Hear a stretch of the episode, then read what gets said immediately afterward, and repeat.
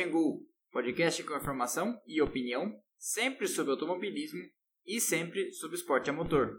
E nessa semana, pegando o gancho do Grande Prêmio Ferrari 1000, que foi disputado no final de semana passado em Mugello, nós vamos com mais um episódio, um episódio muito especial de equipes que amamos. E nós vamos falar, não poderia ser outra equipe, da escuderia Ferrari, a mais longeva, a mais vitoriosa, a com a maior torcida, a mais tradicional equipe da Fórmula 1.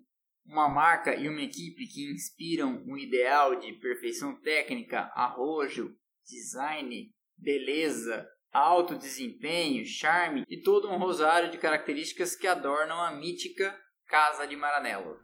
Viviamo, viviamo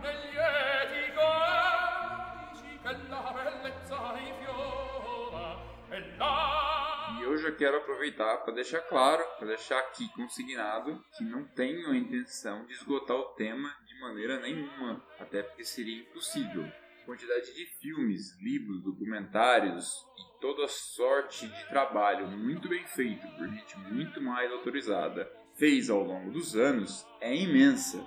Então, não há nenhum intuito aqui de esgotar o tema, e sim de trazer um pouco de boas histórias e até deixar links para que vocês possam complementar vocês mesmos essas pesquisas e ir mais a fundo onde vocês acharem que vocês devem. Sempre que possível, eu vou citar aqui a fonte, que são vários podcasts, documentários, livros e filmes que tem por aí pela internet ou no mundo das mídias físicas, ok?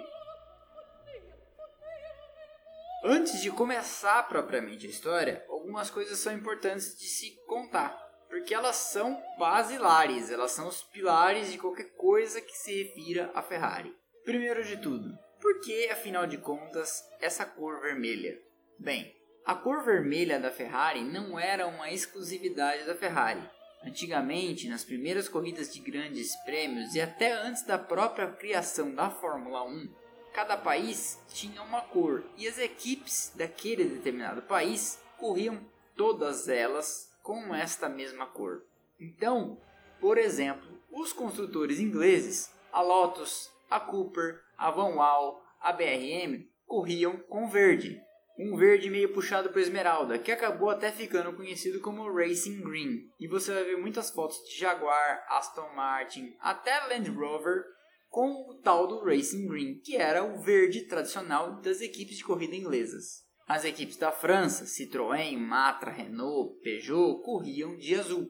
As japonesas, de branco. E nos anos 60, quando a Honda fez as suas primeiras aparições na Fórmula 1, você vai ver carros brancos. As alemãs corriam de prata. Então, por essa razão, a Mercedes é tradicionalmente conhecida como a flecha de prata, mas isso não era uma exclusividade dela. A Porsche corria de prata, a Auto Union, que depois veio a ser a Audi, também corria de prata. E você a essa altura já entendeu onde eu vou chegar. A cor dos italianos era o vermelho. Então, no começo, não só a Ferrari corria de vermelho, mas corriam de vermelho também a Alfa Romeo, a Lancia, a Maserati, a própria Ferrari, a Fiat, todas elas de vermelho. Como a Ferrari era a mais bem sucedida delas, esse vermelho acabou pegando. E o Enzo, apesar de cabeça dura, era um marqueteiro razoável na construção da mítica imagem da sua equipe. Então, em razão do sucesso da Ferrari, ele percebeu que a associação entre os carros dele, vencedores, e o vermelho era natural e ele acabou levando adiante essa cor para os carros, mesmo depois dessa obrigatoriedade de cores para cada nação ter caído.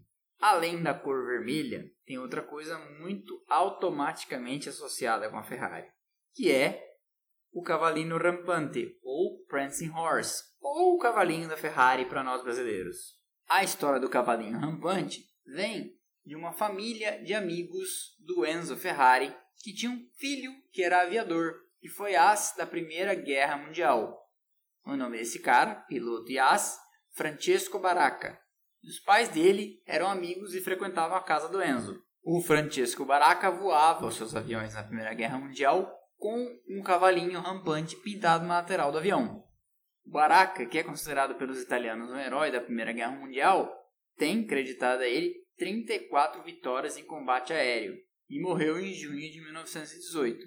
Quando Enzo criou a escuderia Ferrari em 1929, os pais do Baraka procuraram o Enzo e falaram: Enzo, para símbolo da sua equipe, a gente gostaria de te dar o logo do nosso filho, o cavalinho rampante, para te dar boa sorte. E aí o Enzo passou a ostentar nos seus carros o símbolo que hoje é mundialmente famoso e é considerado por muitos uma das top 5 marcas mais famosas, valiosas e reconhecidas de toda a publicidade. E assim, meio que por acaso, meio que por um laço de amizade, nasceu esse símbolo tão importante hoje em dia. Além de falar do cavalinho e além de falar da cor, tem mais uma coisa que é importante nesse caminho para tentar entender o que significa a Ferrari para o italiano. Acho que para nós brasileiros entendermos, o mais parecido com isso seria a seleção brasileira. Mas não a seleção brasileira agora, em 2020, a seleção brasileira em ano de Copa do Mundo. A seleção brasileira no mês da Copa do Mundo. Durante a Copa do Mundo, mesmo quem não liga para futebol, e eu mesmo sou daqueles que não liga muito, tem sempre uma escalação a sugerir, tem sempre um substituto para colocar naquela posição que não jogou muito bem no jogo passado. E o Brasil não só se converte numa nação de 200 milhões de técnicos de futebol, como o nível de exigência da performance da seleção brasileira é muito alto. Então, para nós brasileiros, não chegar na final da Copa do Mundo é uma tragédia. Cair na semifinal é ruim. Cair nas quartas de final é um vexame. Nas oitavas, então, a última vez que eu me lembro foi em 90, quando o Brasil perdeu para a Argentina de 1 a 0. E desconheço uma Copa do Mundo que o Brasil não tenha passado para a segunda fase. Esse é o nosso nível de exigência com a seleção brasileira. E o nível de exigência do italiano para com a Ferrari é parecido. A equipe vermelha é para eles uma instituição, como a camisa amarela da seleção canarinho é ou foi até recentemente, quando então ela foi apropriada para outro tipo de alienação que não o futebol. E como acontece em todo episódio de equipes que amamos, não tem como contar a história da escuderia Ferrari sem antes contar a trajetória de Enzo Anselmo, Giuseppe, Maria, Ferrari. Ferrari. Ferrari. Ferrari. Ferrari. Ferrari.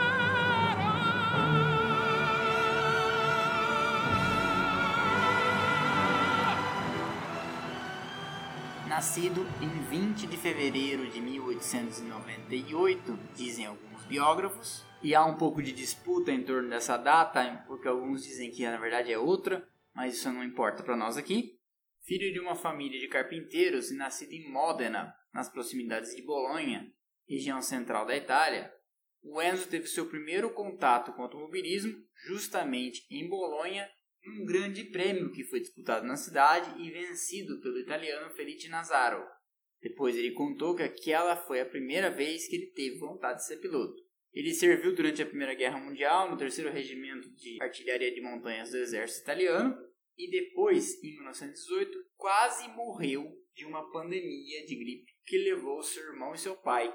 Com a morte do irmão mais velho e do pai por causa dessa pandemia de gripe, imagino que ele não tenha tomado cloroquina e não tinha histórico de atleta, o Enzo começa a procurar emprego e ele vai procurar trabalho na indústria automotiva em Turim, terra da Fiat. Ele é rejeitado pela Fiat, mas consegue um trabalho como motorista e depois piloto de testes da CMN, Costruzione Meccaniche Nazionale, que era uma fabricante de carros em Milão, que pegava chassis de caminhões velhos e convertia em veículos menores. Como ele parecia levar jeito para coisa, ele foi promovido de piloto de testes a piloto de competições da equipe e disputou sua primeira corrida em 1919, numa prova de subida à montanha, e eu já comentei que isso era muito popular antigamente, entre as cidades de Parma e Poggio, terminando com o quarto lugar na categoria de motores até 3 litros. Em novembro desse mesmo ano, pela CMN, o Enzo participa da famosa corrida na Sicília, a Targa Florio, mas acaba tendo um abandono por causa de um vazamento. Em 1920, ele passa a ser um dos pilotos da toda poderosa de então Alfa Romeo, e vence seu primeiro grande prêmio ao volante da Alfa em 1923, na cidade de Ravenna, no circuito de Sávio. Em 1924, ele tem sua melhor temporada e vence três provas, incluindo Ravenna, Polesini e a Copa Acerbo, na cidade de Pescara. Desde 1929, o Enzo passa a administrar a escuderia Ferrari da Alfa Romeo, que era como se fosse uma divisão de competições da montadora italiana. E em 32, com o nascimento do seu primeiro filho, Alfredo, que ficaria conhecido como Dino Ferrari, ele decide por conta própria se afastar das pistas, pelo menos do volante nas pistas, passar a administrar apenas a equipe. Ele tinha correndo para ele, na época, Giuseppe Campari e Tasio Nuvolari, que eram os dois principais pilotos italianos da época. Essa situação do Enzo sendo uma espécie de diretor da equipe de competições da Alfa Romeo, que se chamava Scuderia Ferrari, dura até 1937, quando a Alfa Romeo decide retomar o controle da equipe, que ia se chamar a partir de então Alfa Corse, e o Enzo Ferrari seria apenas um diretor esportivo. Não demora muito e o Enzo acaba se desentendendo com um dos diretores da Alfa Romeo chamado Ugo Gobato. E ele sai para fundar então a Auto Avio Costruzione, que fornecia peças para outras equipes de corridas. Isso porque na saída da Alfa Romeo, o Enzo tinha se comprometido contratualmente a não disputar corridas com o seu próprio nome. Ainda que ele não tenha respeitado isso integralmente, porque ele construiu um carro para disputar a Mille Miglia de 1940 com Alberto Ascari e Lotario Rangoni. A Mille Milhas, se você não sabe, é uma corrida muito tradicional de mil milhas, como o nome diz, que percorria o interior da Itália em estradas abertas ao tráfego normal, saindo de Brescia e fazendo um circuito pelo interior da Itália e para lá retornando. Ela foi disputada entre 1927 e 1957. Pois bem, com a Segunda Guerra Mundial, a Itália virou um campo de batalha entre os aliados e os alemães e sobrou até para a fábrica do Enzo, que em Modena foi bombardeada.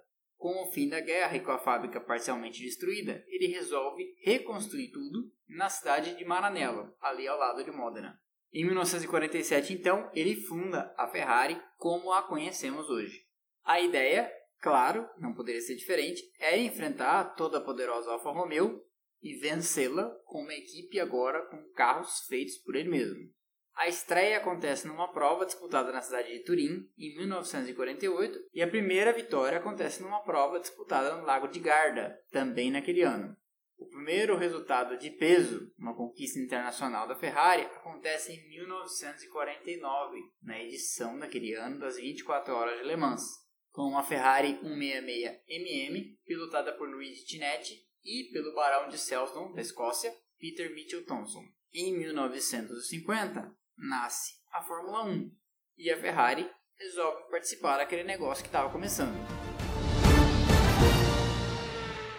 Porém, a Ferrari não disputa aquela primeira corrida e vai fazer sua estreia no segundo Grande Prêmio da primeira temporada em 1950, o Grande Prêmio disputado em Mônaco. E a Ferrari, ao longo daquele ano, corre a maior parte das provas com Luigi Villoresi e Alberto Ascari, mas também tem em três etapas Raymond Sommer e Dorino Serafini. O Ascari naquele ano para a Ferrari consegue na estreia em Mônaco, em segundo lugar, mais um segundo lugar na Itália e um quinto na Bélgica, marcando 11 pontos e ficando em quinto entre os pilotos. Nada mal. E não demora muito para a Ferrari pegar o jeito da coisa, e em 1951, na segunda temporada, já vence três provas. A primeira delas, a primeira, portanto, vitória da Ferrari na Fórmula 1, pelas mãos de um argentino, José Froilán González, em Silverstone, e as outras duas seguintes por Alberto Ascari, em Nürburgring e em Monza. Essa vitória teve um gosto especial para o Enzo, porque foi a primeira vez que ele conseguiu quebrar o domínio da Alfa Romeo, 50, na primeira temporada, a Alfa venceu todas as corridas da Fórmula 1 naquele ano, que teve sete etapas, menos uma. No caso, as 500 milhas de Indianápolis. Mas como as equipes europeias não atravessavam o Atlântico para correr as 500 milhas, a Fórmula 1, de fato, aquela disputada na Europa, teve todas as vitórias creditadas à Alfa Romeo, com Giuseppe Farina e Juan Manuel Fangio se alternando. Inclusive, a jogada de ter as 500 milhas de Indianápolis no calendário na época já era uma manobra para poder chamar o campeonato da Fórmula 1 de um campeonato mundial. Afinal de contas, se o campeonato tivesse apenas etapas na Europa, mundial não era exatamente uma coisa que ele ia ser. Em 51, e já tirando as 500 milhas de Indianápolis, a Alfa Romeo vinha de três vitórias. na Suíça em Brenngarten, em Spa-Francorchamps e em Reims. E então a Ferrari consegue quebrar essa sequência com as três vitórias que eu comentei em Silverstone, Nürburgring e Monza.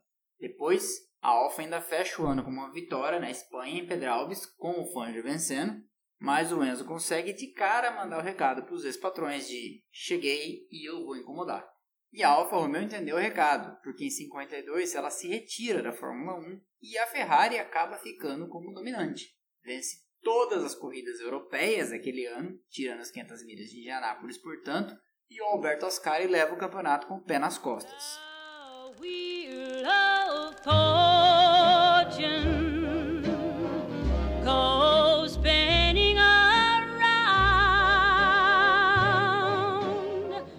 Em 53, a Ferrari vence todas as corridas europeias, menos uma. O Fangio consegue de Maserati vencer em Monza, na terra da própria Ferrari, e o Alberto Ascari leva o bicampeonato. Vencem também pela Ferrari Mike Hawthorne, inglês, e Giuseppe Farina. Em 54, a concorrência começa a endurecer e a Ferrari vence apenas duas etapas, em Silverstone com José Froila González e em Pedralbes, na Espanha, com Mike Hawthorne. A Maserati vence duas, com Romano Fangio, e a Mercedes-Benz vence quatro, também com Romano Fangio. Como é que é? What the fuck? Exatamente. Sim, você ouviu certo. Fangio mudou de equipe no meio da temporada, de um carro vencedor para outro carro vencedor. E você aí achando que o Hamilton que tinha muita moral.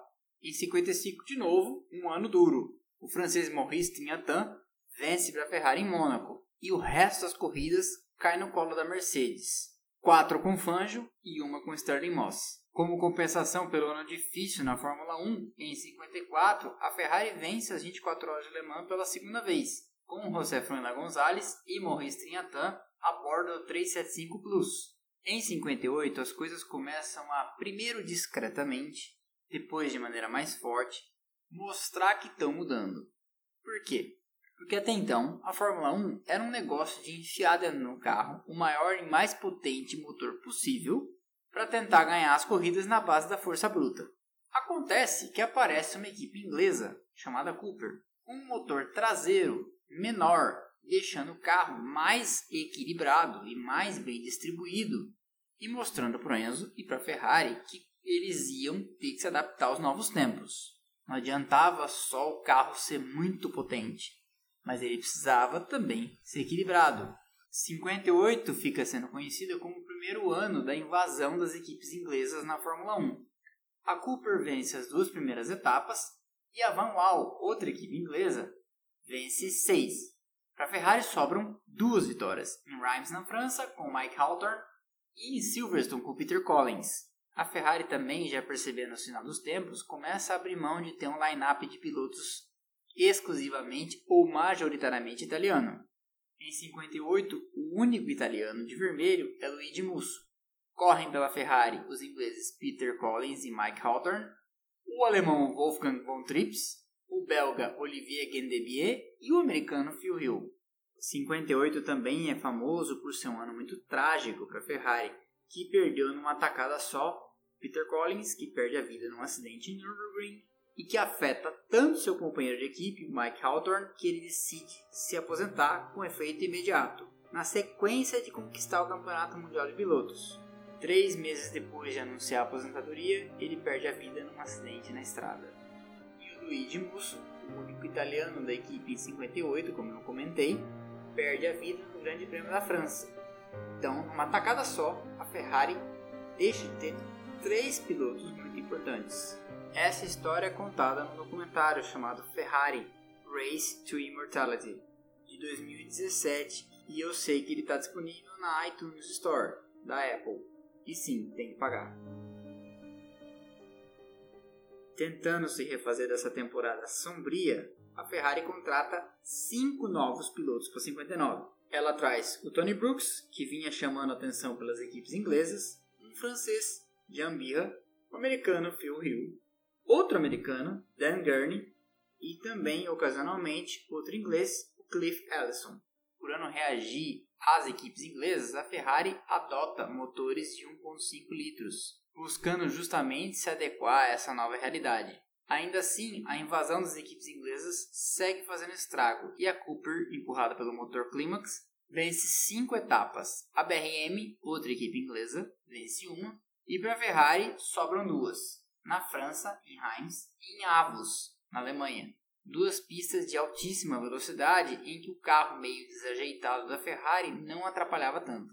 O Tony Brooks, apesar dos problemas com o carro, consegue levar a disputa até o final do ano, perdendo na última etapa para Cooper de motor traseiro do Jack Brabham. Dentro da equipe o clima é ruim. E o francês John Bira, contratado naquela leva de 5 para substituir as trágicas perdas de 58, acaba sendo desligado depois de socar o chefe da equipe, Romolo Tavoni.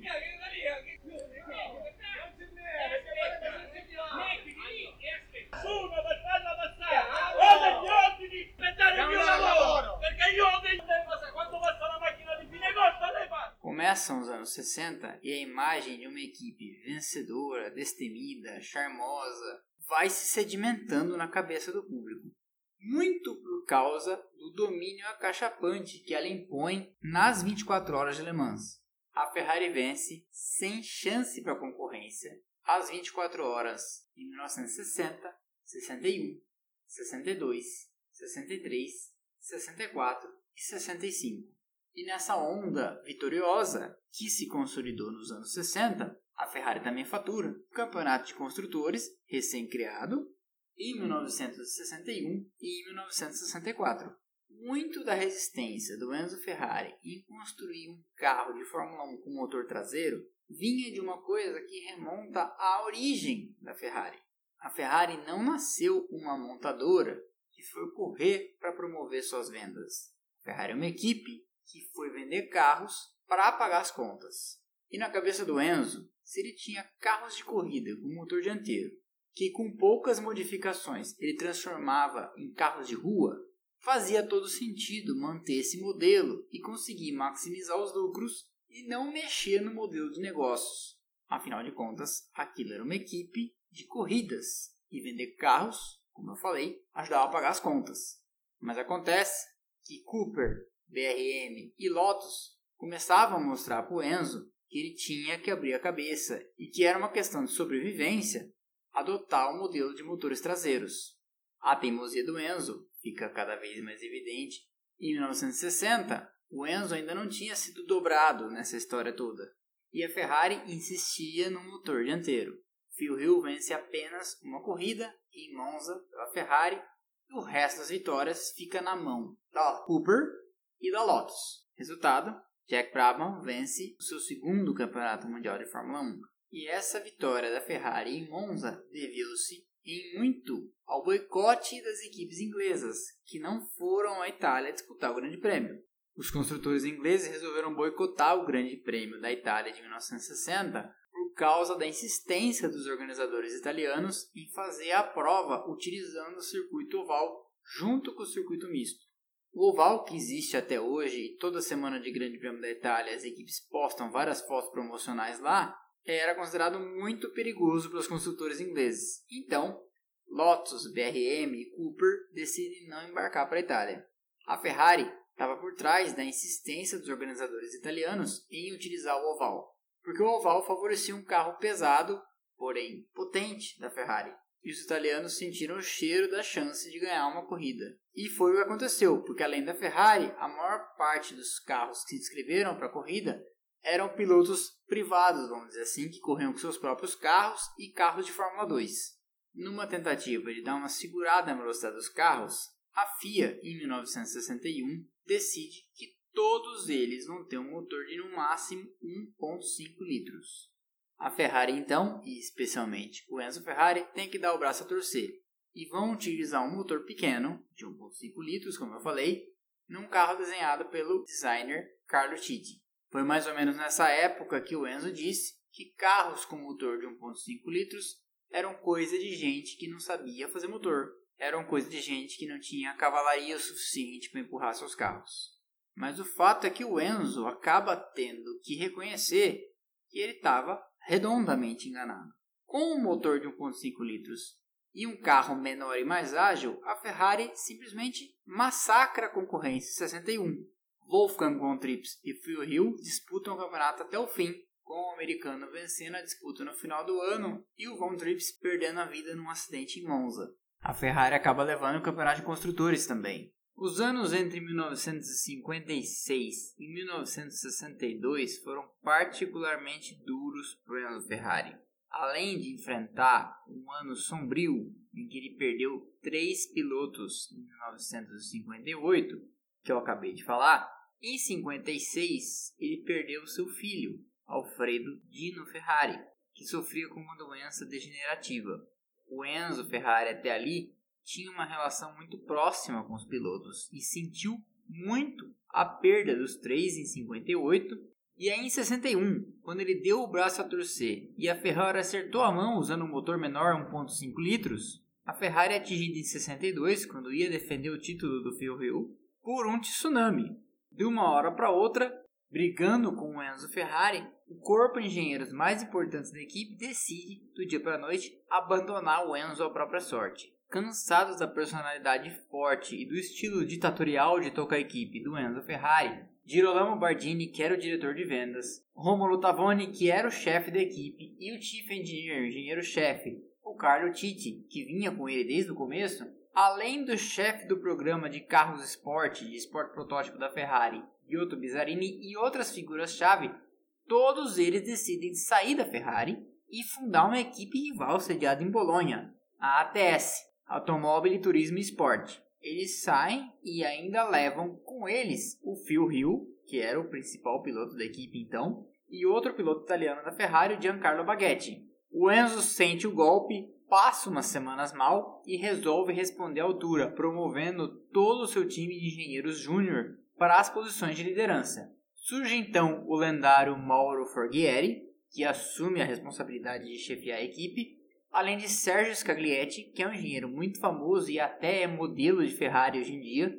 Em 2002 foi criada a F612 Scaglietti em homenagem a esse engenheiro, e Gianpaolo Dallara, Dallara que até hoje é uma fabricante de chassis para competição em N categorias, da Fórmula 3 à Indy, passando por Sport Protótipo e Le Mans. Para reagir à perda do Phil Hill do Giancarlo Baghetti, o Enzo resolve contratar o Ludovico Scarfiotti, Lorenzo Bandini e John Surtees para dirigir seus carros de Fórmula 1. E essa debandada pegou o Enzo num momento muito frágil, além dele estar vivendo anos difíceis depois da perda do filho, da perda de três pilotos no mesmo ano e tendo que enfrentar problemas financeiros, apesar da Ferrari ser uma potência em Le Mans, o Carlos Schitt deixou ele com um projeto sem finalizar na mão, a evolução da Ferrari 250. E essa troca de engenheiros no meio do projeto chacalhou as bases de Maranello. Ninguém sabia o que ia sair desse projeto, que foi começado por alguns e ia ser terminado por um grupo de jovens engenheiros que eu mencionei agora. No fim, a Ferrari vence o campeonato 64, disputando ferozmente, ponto a ponto com a Lotus, que tinha dois pilotos lutando pelo título também, o Jim Clark e o Graham Hill, o John Surtees leva melhor. Muito porque a Ferrari naquela época já escolhia um carro para vencer e a Lotus deixou seus pilotos meio que dividirem os pontos. There she was, just walking down the street. 1964 ainda fica para a história como aquele famoso ano em que a Ferrari correu de azul. Sim, isso mesmo. Nas duas últimas etapas do ano, o Enzo Ferrari brigou com o Automóvel Clube da Itália e decidiu que ia disputar essas etapas finais correndo de azul com uma licença americana. E para isso, ele foi atrás de um revendedor italiano de Ferraris nos Estados Unidos e correu com a licença dele, portanto, americana, não disputando esses grandes prêmios como a Ferrari que a gente conhece. Eu conto mais sobre esse acontecido no primeiro episódio da série Você Sabia Que, no episódio número 4 desse podcast. Nos anos 60, a Ford Cosworth veio com um motor lendário que faria a cabeça de todo dono de equipe inglês. Era o modelo Ford Cosworth DFV V8. Esse motor lendário, que foi utilizado desde o final dos anos 60 até 1985 pela equipe Zack Speed na Fórmula 1, fazia o som de fundo das corridas daqueles carros em formato de charutinho, que ficaram muito famosos e que na verdade deram a cara daquele esporte que tornava-se cada vez mais popular no mundo inteiro. Mas havia um outro som de outro motor que também se tornou muito característico e os fãs conseguiam distinguir, mesmo de olho fechado, quando uma Ferrari passava. Eu estou falando dos lendários motores V12 Colombo.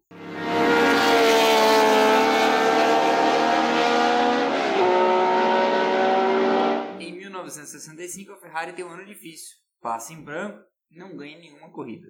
Lotus e VRM fazem a rapa e levam todas as vitórias do ano, deixando apenas uma para trás no México, que é vencida pela Honda, com Rich Ginter. Começava ali um dos primeiros períodos de jejum da Ferrari, que também não vence o campeonato de 66 e fatura apenas duas vitórias, com John Surtees na Bélgica em Spa-Francorchamps e com Ludovico Scarfiotti em Monza. Em 66 também, a Ferrari, além desse ano difícil, ainda perde o seu principal piloto, o John Surtees, campeão em 64. John Surtees, que se eu não comentei, vale comentar, o único ser humano na história a ser campeão com duas e com quatro rodas. Mas enfim, o Surtees sai da Ferrari no final do ano e vai correr com a Cooper, porque o relacionamento dele com a Ferrari já estava bem desgastado. E ele ainda vence a última etapa do ano no México o campeão naquele ano, Jack Brabham, Dick Brabham, primeiro e único a vencer com um carro construído por ele mesmo. Nessa época, e em paralelo, é bom mencionar a história da briga da Ford com a Ferrari. Essa história é bem contada num filme recente chamado Ford vs Ferrari, que está na lista de filmes recomendados por esse podcast que tratam de automobilismo. Muito resumidamente, a Ford estava desesperada para ter uma divisão de competições e com isso alavancar as vendas dos seus carros. A Ferrari gastava rios de dinheiro em competição estava mal financeiramente. Os americanos de Detroit então viram a chance de fazer uma pichinche e comprar a equipe do Enzo, ao invés de construir uma marca e uma equipe de competição do zero. O negócio parecia que ia rolar, mas a discórdia surgiu justamente quando Enzo Ferrari levantou a questão sobre quem controlaria a equipe, quem decidiria os pilotos e quem decidiria o quanto ele ia poder gastar. A Ford explicou então que até 100 mil dólares da época o Enzo podia gastar à vontade sem pedir autorização para Detroit. Ao que o Enzo respondeu: No ano passado eu gastei cinco vezes essa soma com competições. E aí não deu acordo. A Ferrari continuou sendo italiana e a Ford, por puro despeito, resolveu construir um carro e vencer a Ferrari em seu próprio território, Le Mans, onde ela vinha faturando ininterruptamente, como eu comentei, desde 1960 até 1965.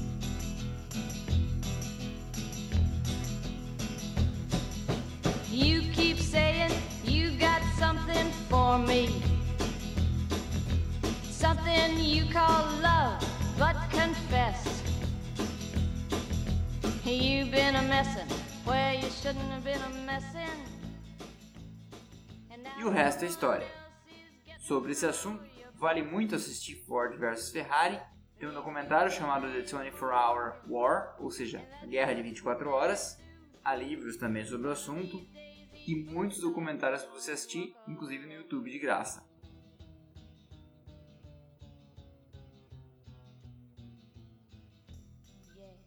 67, 68 e 69 são anos difíceis para a Ferrari. Ela vence apenas uma prova em 68 pelas mãos de Jack Hicks na França.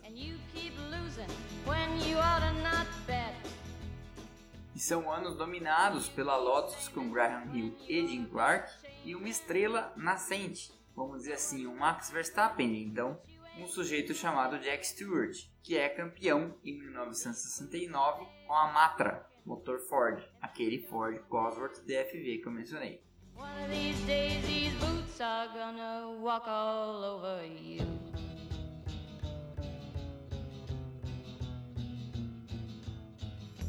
Era um momento difícil para a Ferrari.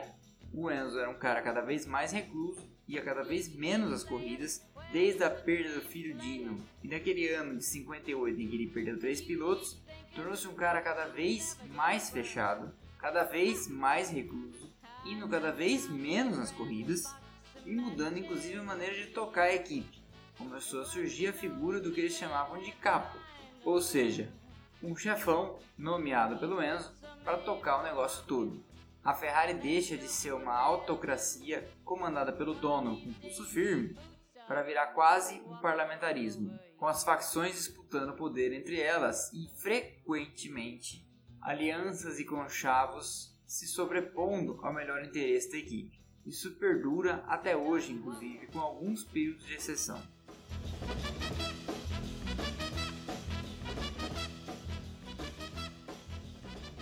Em 70, ainda uma temporada dominada pela Lotus, aquele ano em que o Jochen Hintz vence o campeonato com uma vitória do Emerson Fittipaldi em Watkins Glen, que assegura o título pós-mortem, que ele havia falecido num acidente em Monza, a Ferrari e o Mauro Forghieri, seu diretor técnico, conseguem fazer um carro muito bom, o 312B, que vence quatro corridas naquele ano, três pelas mãos da lenda Jack Hicks e esse cara, quanto mais eu leio a respeito, mais me fascina.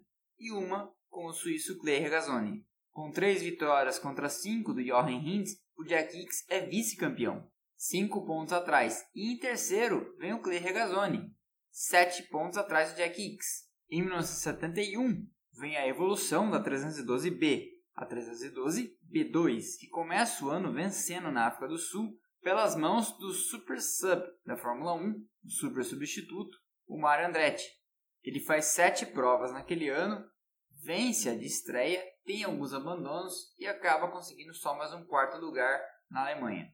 A Ferrari vence mais uma, com o Jack Hicks em Zandvoort, e o Clay Regazzoni consegue três terceiros lugares e um sexto. Em 72, a Ferrari consegue só mais uma vitória de novo, com o Jack Hicks em Nürburgring, num ano dominado pela Lotus Ford com Emerson Fittipaldi, que vence uma batalha dura contra Jack Stewart na Tyrrell Ford. A Tyrrell vence 4, a Lotus vence 5, a BRM vence uma e a McLaren vence mais uma. A única equipe não empurrada por motores Ford a vencer, e vence só uma, acaba sendo então a Ferrari. O Jack Hicks é quarto no campeonato, o Clay Regazzoni é sétimo. 73 é de novo um ano duro para a Ferrari, que continuava nesse jejum de não vencer nenhum campeonato desde 64 com John Surtees, e as vitórias são monopolizadas pelos carros empurrados pelo Ford DFV. Tyrrell, Lotus, correndo por fora, a McLaren ficam com todas as vitórias daquele ano. E o campeão é Jack Stewart de Tyrrell de novo, vencendo Emerson.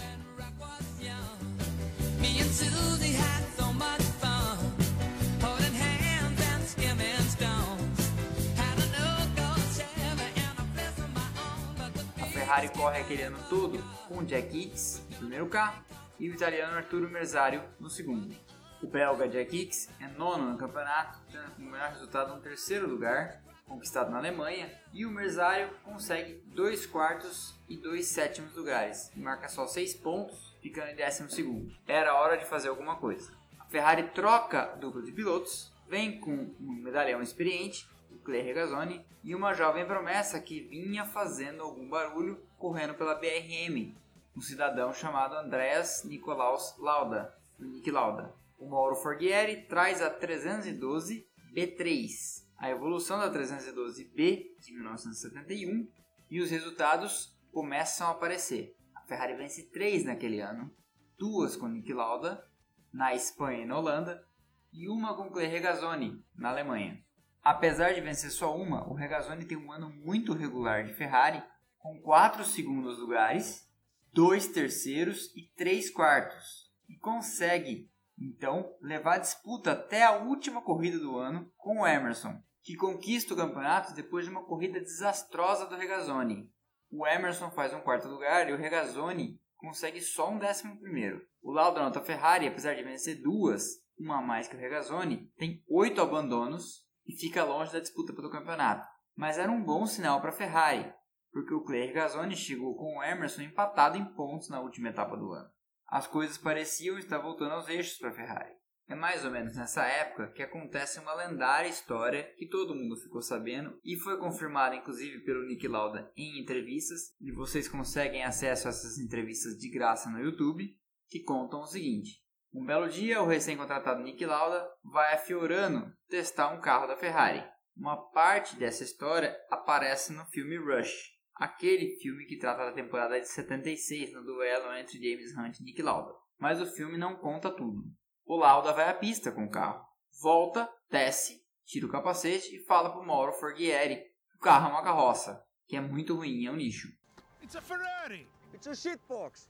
It understeers like crazy and the weight distribution is a disaster. O Forghieri chama o Piero Lardi Ferrari.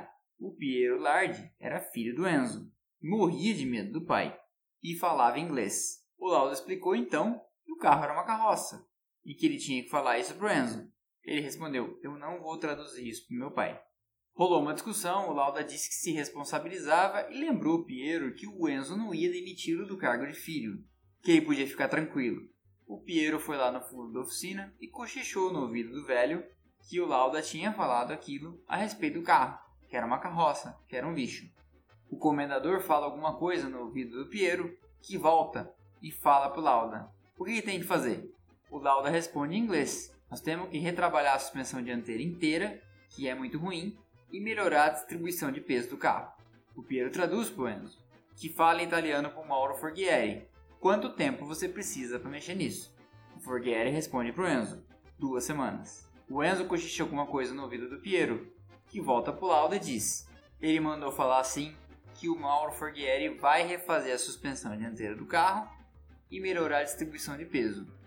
Ele cochicha alguma coisa no ouvido do Piero, que pergunta para o laudo em inglês: quanto tempo dá para virar melhor se fizer isso que você está pedindo?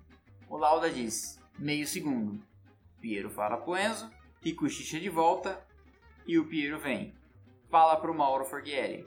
Ele mandou avisar assim que é para você mexer na suspensão do jeito que o Lauda pediu e na distribuição de peso.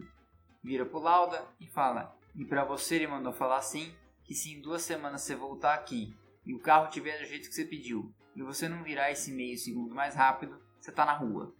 O Lauda voltou em duas semanas e ele conta na entrevista que está no YouTube que ele virou 0,8 em vez de meio segundo mais rápido. O fato é que o carro de 75 foi o começo de uma linhagem que trouxe a Ferrari de volta para as vitórias, a 312T, que viraria modelo base que seguiria com a Ferrari até 1980 e seria a 312T1, T2, T3, T4, T5. Com ela, o Nick Lauda em 75 conquista 5 vitórias e dois terceiros lugares. O Regazzoni vence mais uma e consegue também dois terceiros lugares. Resultado: Nick Lauda campeão de pilotos e a Ferrari campeã de construtores em cima da McLaren do Emerson e da Brabham Ford. Depois de um longo e tenebroso inverno de 11 temporadas, a Ferrari estava de volta ao páreo.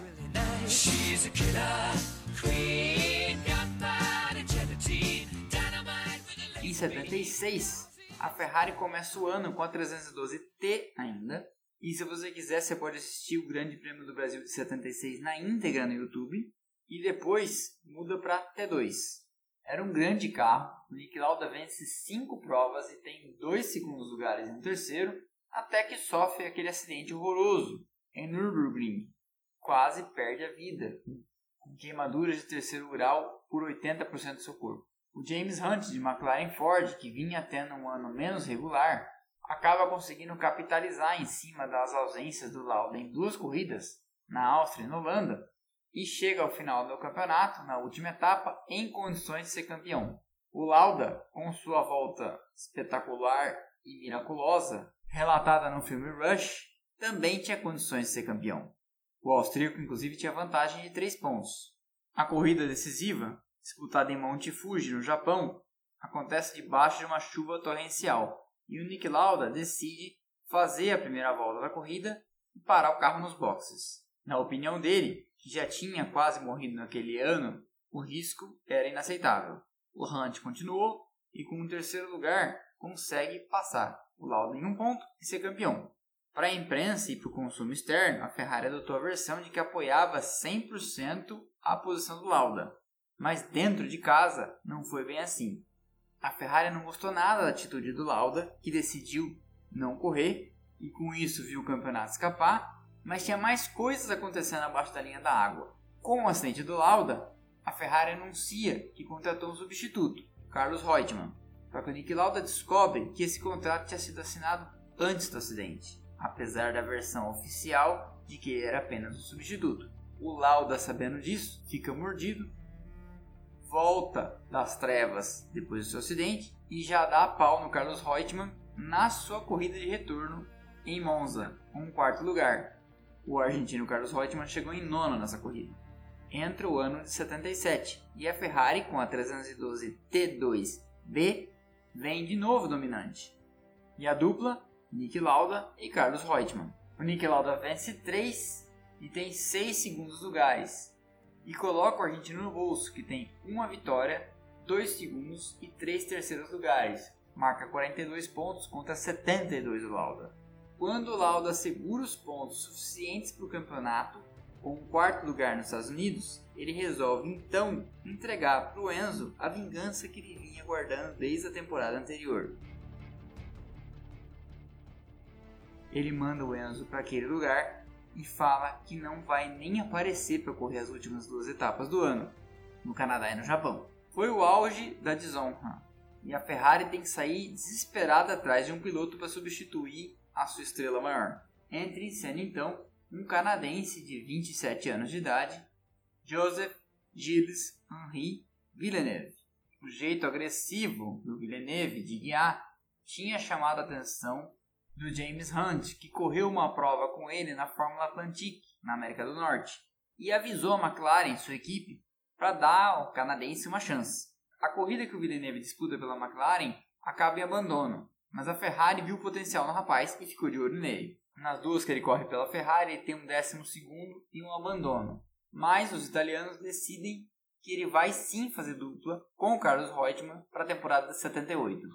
Em 78, a Ferrari vem então com a 312 T3, que mesmo não incorporando o efeito solo que surgia na Lotus de Colin Chapman, guiada por Mauro Andretti e Ronnie Peterson naquele ano, ainda assim consegue faturar 5 vitórias, 4 com Reutemann e uma com Gilles Villeneuve, que conquista sua primeira vitória justamente em casa, na ilha de Notre Dame, no Grande Prêmio do Canadá.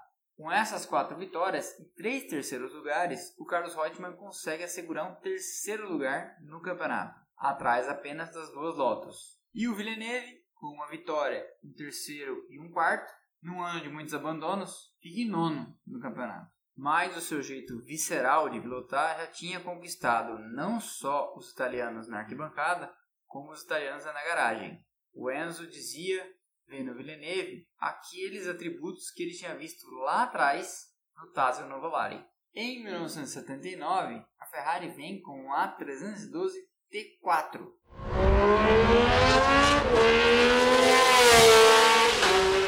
Dupla George Scheckter, o sul-africano que vinha fazendo boas temporadas pela Tyrrell e depois pela Wolf em 78, e o Villeneuve, prata da casa e herói da torcida.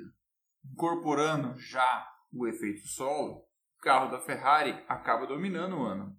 Os dois vencem juntos seis provas, três para cada um, e fazem três dobradinhas. No final do ano, George Scheckter é campeão e o Villeneuve vice. E a Ferrari leva mais um campeonato de construtores. E começaria ali, em 1979, um jejum de campeonatos, que a Ferrari só iria quebrar lá longe, em 2000, com Michael Schumacher.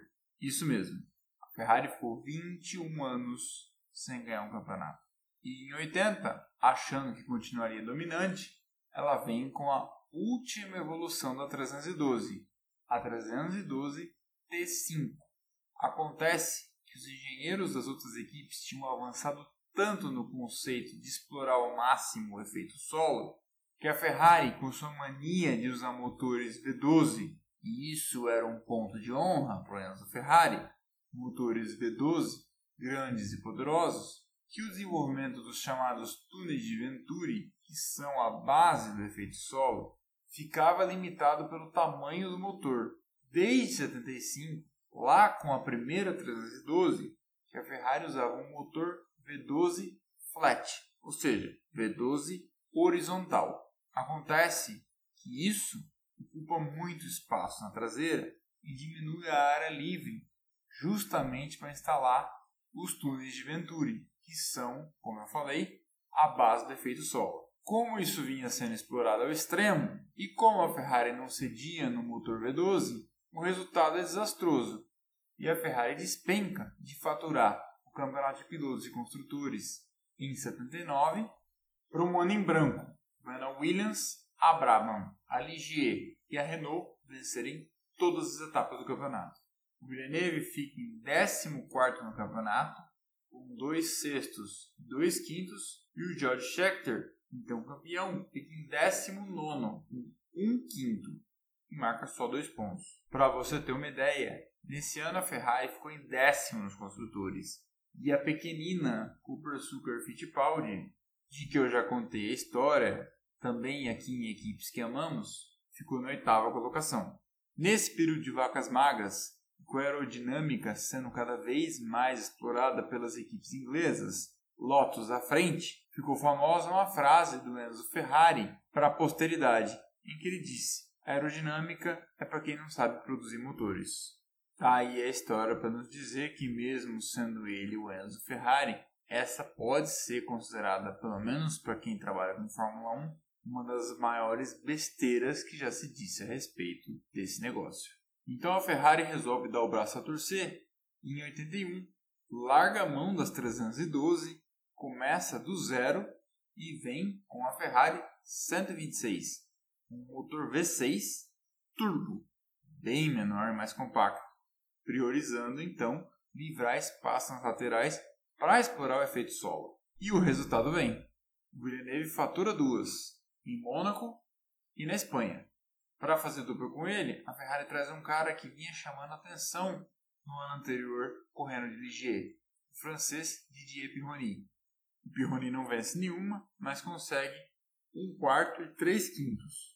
E a Ferrari sai de um vergonhoso décimo para um mais ou menos digno quinto posto nos construtores. Chega 82, que fica sendo conhecida como a temporada da guerra. FISA, a atual FIA, e FOCA, que era a Formula One Constructors Association, hoje a FOM, a Formula One Management.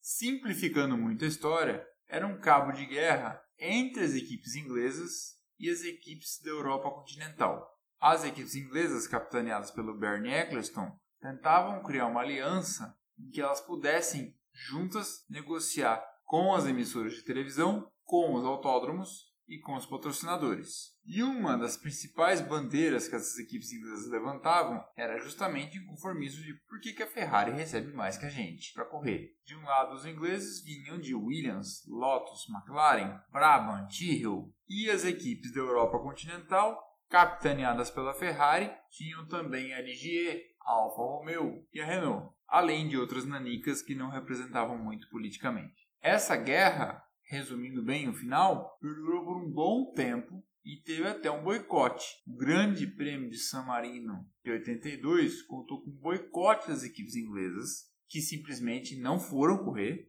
deixando os dois pilotos da Ferrari, Villeneuve e Pironi, que até então eram amigos, disputando a vitória numa corrida esvaziada. Ainda que tenha sido uma corrida esvaziada, essa batalha lendária foi o estupim de uma briga entre esses dois pilotos, que não chegariam correndo, pelo menos, até o final dessa temporada de 82. A Ferrari tinha o melhor carro e tinha a melhor dupla. O Villeneuve tem dois abandonos e é desclassificado da terceira etapa nos Estados Unidos por correr com dois aerofólios traseiros. Se você quiser saber mais dessa história, acesse o Instagram desse canal e vá na seção Engenhocas e você vai ver que a Ferrari resolveu correr para provocar a FIA no meio dessa guerra Foca versus FIA, o que resultou na desclassificação do Villeneuve por estar com o carro fora do regulamento. Ele então consegue um segundo lugar nessa batalha com o Pironi e San Marino e perde a vida nos treinos livres para o Grande Prêmio da Bélgica em Zolder.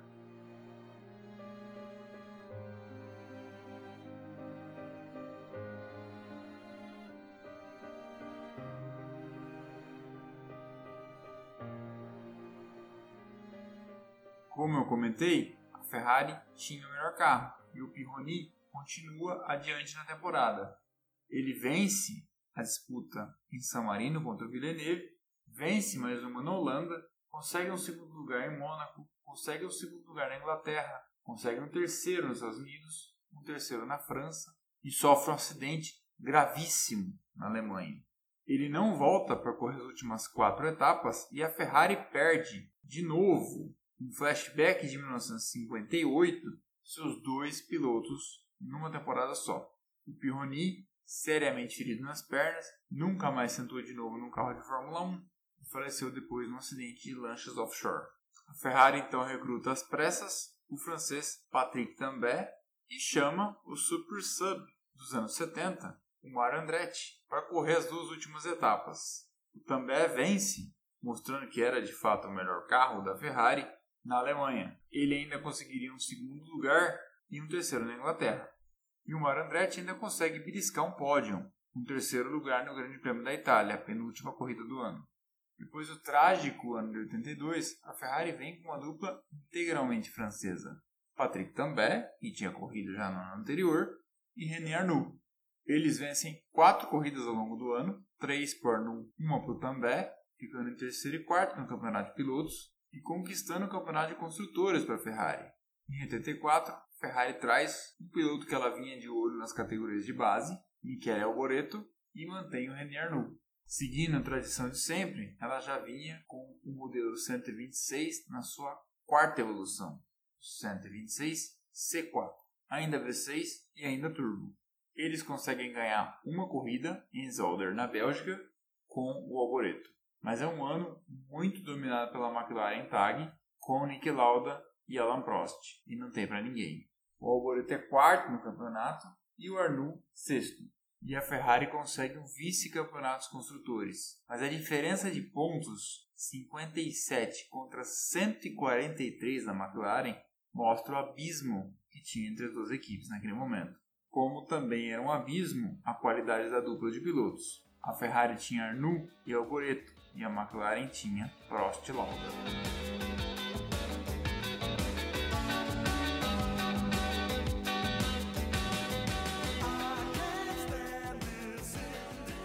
Em 85, a Ferrari vem de novo com o Boreto, corre todas as etapas do ano, e no outro carro, estreia com René Arnoux, que corre a primeira, e depois substitui ele, sem dar explicações, pelo sueco Stefan Johansson. O Alboreto vence duas, no Canadá e na Alemanha, e é vice-campeão, 20 pontos atrás do Prost, de McLaren. O Stefan Johansson consegue dois segundos lugares, três quartos e dois quintos e fica em sétimo no campeonato. Com a pontuação dos dois, a Ferrari vai ao vice de novo nos construtores e dessa vez bem mais perto da McLaren, apenas 8 pontos de distância, 90 a 82 para os ingleses.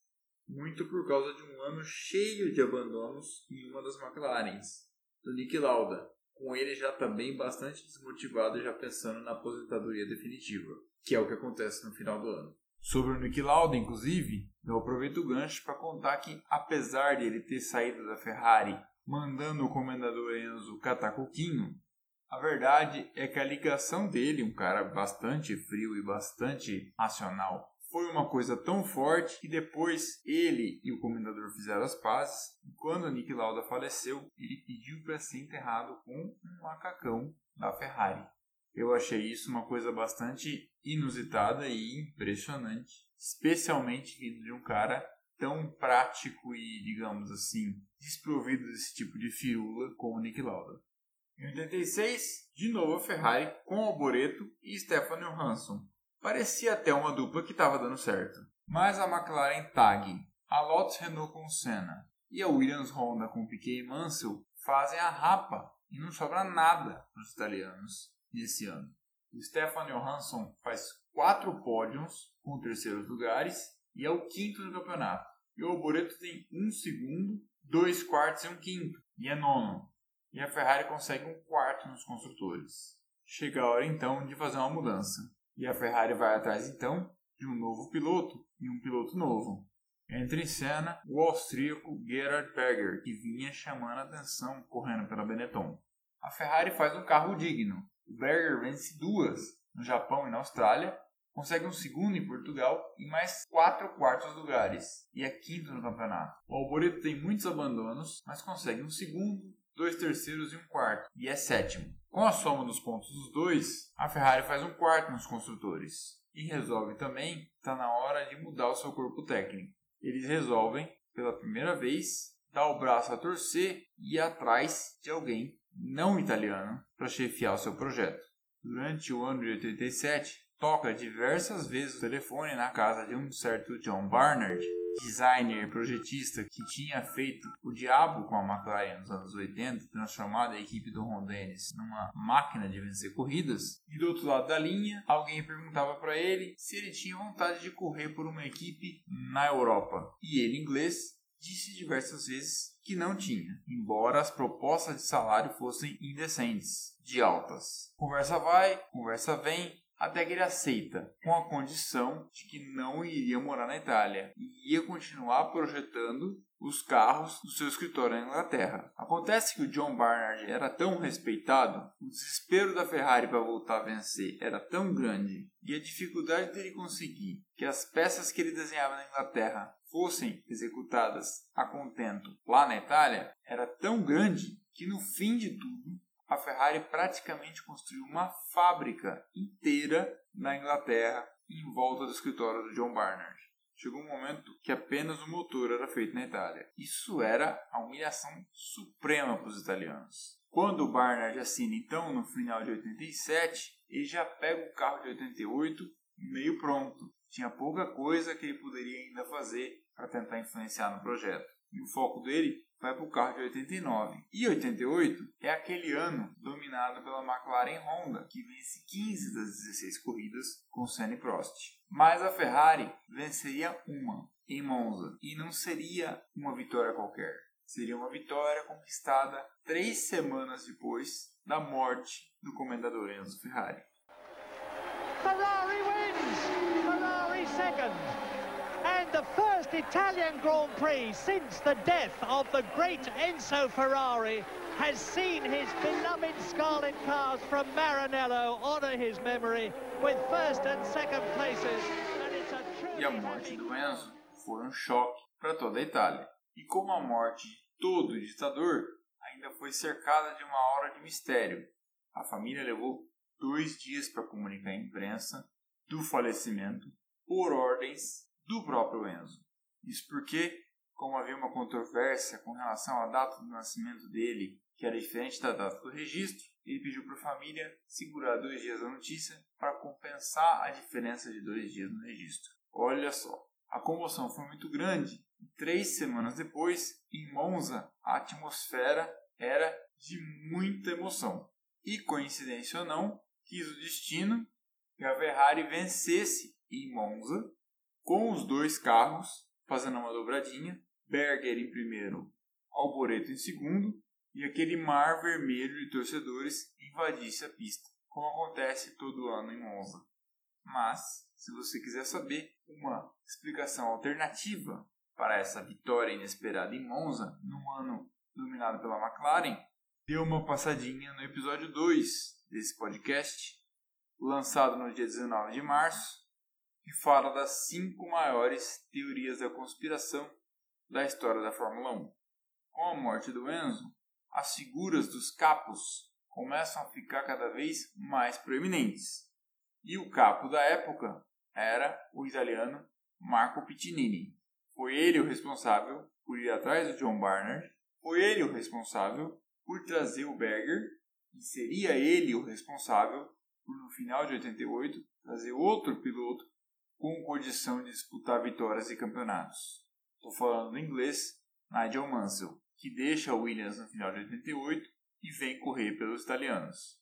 Ao longo do ano de 88, e para resolver um problema de packing, que eles chamam, que é conseguir embalar todos os itens da traseira do carro da maneira mais compacta possível, o John Barnard resolve desenvolver câmbio semiautomático. Vale lembrar que na época as trocas de marcha eram feitas com a tradicional alavanca. E o piloto responsável por desenvolver esse mecanismo para a Ferrari andando milhares de quilômetros em Mugello e Fiorano, é ninguém menos que o brasileiro Roberto Moreno. O câmbio semiautomático era uma invenção tão revolucionária que a Ferrari não botava a menor fé nele. E o John Barnard teve que jogar pesado contra a liderança da Ferrari e o Marco Pittinini, que tinha contratado ele, para convencer os italianos de que sim valia a pena não só o investimento, como bancar a pressão e estrear o carro no Rio de Janeiro, em Jacarepaguá, na primeira corrida do ano. O medo da liderança da Ferrari era tão grande que, pelas costas de John Barnard, alguns engenheiros, a pedido do Marco Pittinini, trabalharam numa versão B do carro de 88 com motor aspirado, porque o motor turbo ia ser proibido a partir de 89, e câmbio mecânico, porque o carro de 89 não comportaria um câmbio mecânico por essas questões de espaço, como eu falei, de packing. Se você quiser ouvir mais sobre isso, é só procurar o podcast oficial da Fórmula 1 quando o John Barnard foi entrevistado. Ele conta essa história com riqueza de detalhes. O fato é que a Ferrari chega no Rio de Janeiro para estrear com câmbio semiautomático naquele calor do verão brasileiro e o Mansell, que não botava a menor fé na durabilidade do sistema e, inclusive, já tinha marcado um voo mais cedo para voltar para a Inglaterra porque achava que o carro não ia até o final, vence na corrida de estreia. Ele venceria mais uma na Hungria e o Berger venceria outra em Portugal. Mas foi um ano amplamente dominado de novo pela McLaren Honda, de novo com Senna e Prost, e a Ferrari, apesar de ter conseguido estrear com vitória, teve sim muitos problemas com o abandono ao longo do ano. O Mansell abandona em 7 vezes e o Berger abandona em 12.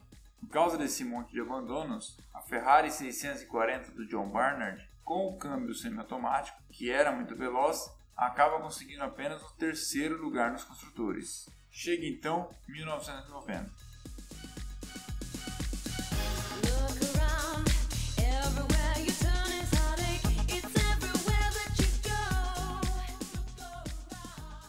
Com a erupção da briga entre o Senna e o Prost, no meio do ano de 89, a Ferrari faz ao francês uma proposta de vir ser o primeiro piloto numa equipe que contava com John Barnard. O Prost havia corrido com carros desenhados pelo John Barnard nos anos 80 e gostava muito dos projetos do Barnard. Então não foi muito difícil, aliado a um caminhão de dinheiro, convencer o francês a sair da convivência tóxica que ele e o Senna tinham criado um para o outro dentro da McLaren.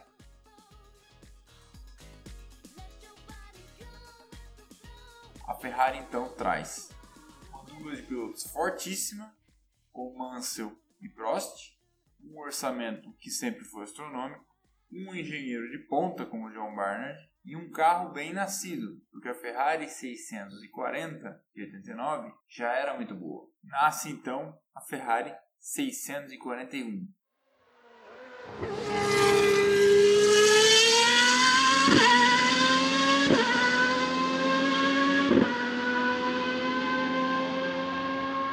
Com ela, o Prost vence cinco corridas naquele ano e o Mansell vence uma. A Ferrari então consegue levar uma oposição à altura para a McLaren e perde o campeonato de construtores, mas chega bem perto, com uma disputa 121 a 110 vencida pela McLaren. Com a briga pelo campeonato indo até o fim da temporada, a Ferrari retarda o começo da construção e do projeto do carro de 91, apostando que a McLaren ia mudar de Honda V10 para Honda V12 e a Williams, que viria com um carro com câmbio semiautomático, desenhado pelo Adrian Newey, ia enfrentar sérios problemas de resistência. Isso até acontece, mas a McLaren MP46 e a Williams FW14 apesar dos problemas de confiabilidade, eram muito melhores do que a Ferrari 642, que era só uma versão atualizada da 641. O que acontece então? A Ferrari toma então em 91 um passeio dessas duas adversárias. Quando resolve lançar um carro novo, a Ferrari 643, um carro belíssimo, já era tarde demais. A coisa começa a degringolar e a relação da Ferrari com o Prost vai se deteriorando e a política interna dos italianos começa a desgastar o ambiente. A coisa chega num ponto que no meio do ano de 91 a imprensa especula que o Prost ia assumir as funções de chefe da equipe em paralelo com a função de piloto, enquanto o capo de então, Cesare Fiore, que substituiu o Marco Pittinini, era fritado na imprensa italiana. O fim do relacionamento do Prost com a Ferrari é mais ou menos parecido com o que está acontecendo atualmente, em 2020, com Sebastian Vettel. A diferença é que a propensão do Prost de levar desaforo para casa é bem menor que a do Vettel, e ele acaba entrando em rota de colisão com a equipe, faltando duas etapas para o fim do ano, quando ele compara o peso para virar o volante da Ferrari ao de dirigir um caminhão. Nas idas e vindas de traduzir uma notícia, a imprensa italiana pinta aquilo como a maior das ofensas, porque afinal de contas, aquele francês encrenqueiro chamou a Ferrari de caminhão.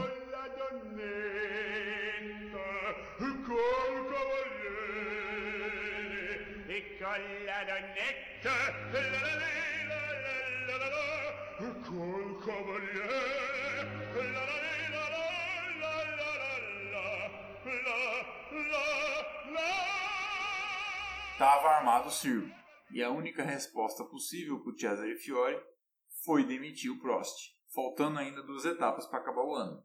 A Ferrari substitui ele por Gianni Morbidelli, seu piloto de testes. A Ferrari não vence nenhuma em 91 e a dupla de pilotos, Prost e Alesi, consegue levar o time ao terceiro posto nos construtores, mas com menos da metade dos pontos da segunda colocada, a Williams, que fez 125 pontos contra 55 da Ferrari.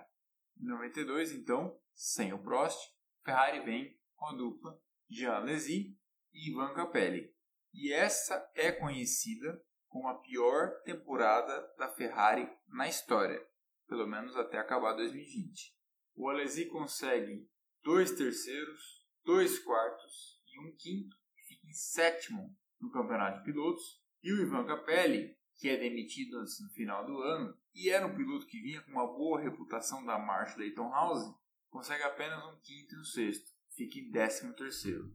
Na soma dos dois, a Ferrari é quarta nos construtores. Mas o problema não era bem a pontuação, porque a Ferrari já teve anos piores. O problema era o déficit de ritmo. No ano da Williams FW14B do Adrian Newey, com suspensão ativa, controle de tração e um formidável motor Renault P10, o problema maior era tomar quase 3 segundos por volta da Williams do Mansell e do Patrese. Sem rumo no departamento de engenharia, que tinha perdido John Barnard, que foi para Benetton no final de 90, a Ferrari vai atrás do John Barnard de novo. E ele aceita de novo, com a condição de novo de não ter que trabalhar na Itália. Eles mantêm o Alesi e vão buscar na McLaren de volta Berger, é outro ano ruim, com muitos abandonos, e os melhores resultados dos pilotos são dois terceiros lugares, um para o Alesi e um para o Berger. Alesi em sexto no campeonato e o Berger em oitavo.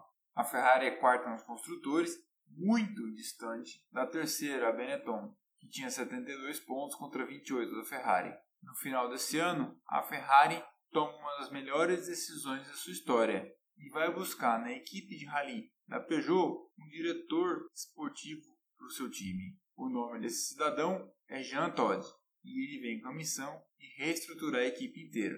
A primeira coisa que o Jean Todt faz é colocar o Luca de Montezemolo, presidente da Ferrari, em contato com Ayrton Senna e saber o que, que ele gostaria de ter na Ferrari para um dia aceitar correr lá.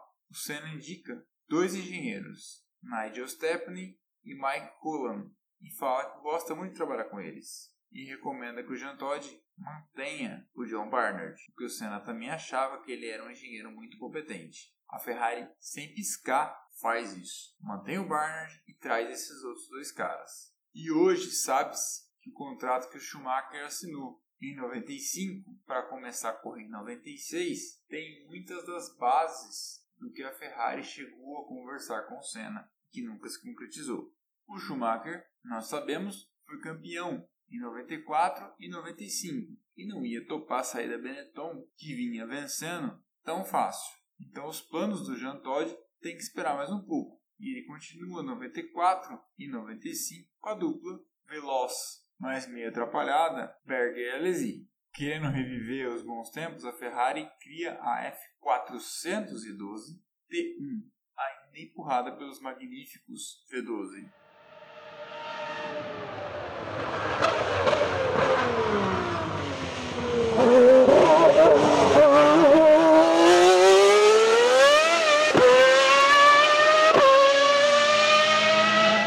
Vence uma em Hockenheim, consegue 3 segundos e 2 terceiros, e é terceiro no campeonato atrás de Schumacher e Hill. O Alesi é quinto no campeonato e consegue 1 segundo e 3 terceiros. E na soma de tudo, a Ferrari é terceira no campeonato de construtores, não tão longe assim da Benetton e da Williams.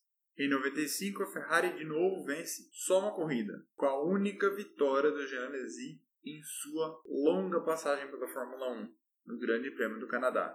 Além disso, o Alesi consegue 4 segundos lugares e o Berger 6 terceiros como melhores resultados. Na soma de tudo, a Ferrari de novo terceiro nos construtores. E assina no final de 95 então com o então bicampeão Michael Schumacher.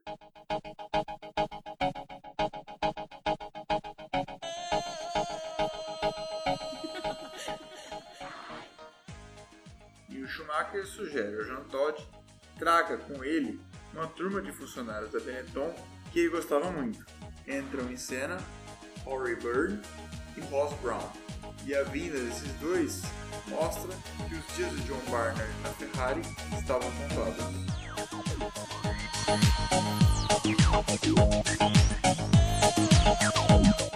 Mas antes, ele ainda tem a chance de presenciar o primeiro contato do Schumacher com o carro da Ferrari. No final de 1995, como a Ferrari cederia seus dois pilotos para Benetton, Jean Alesi e Gerhard Berger, e em troca receberia o Schumacher e tiraria lá da Jordan como companheiro do Rubens Barrichello o Ed Irvine, os dois times chegam a um acordo e a Ferrari tem a oportunidade de usar o Schumacher ainda no final de 95, já depois de encerrada a temporada, para andar com o seu carro daquele ano ainda, para ter algumas impressões e ouvir um feedback.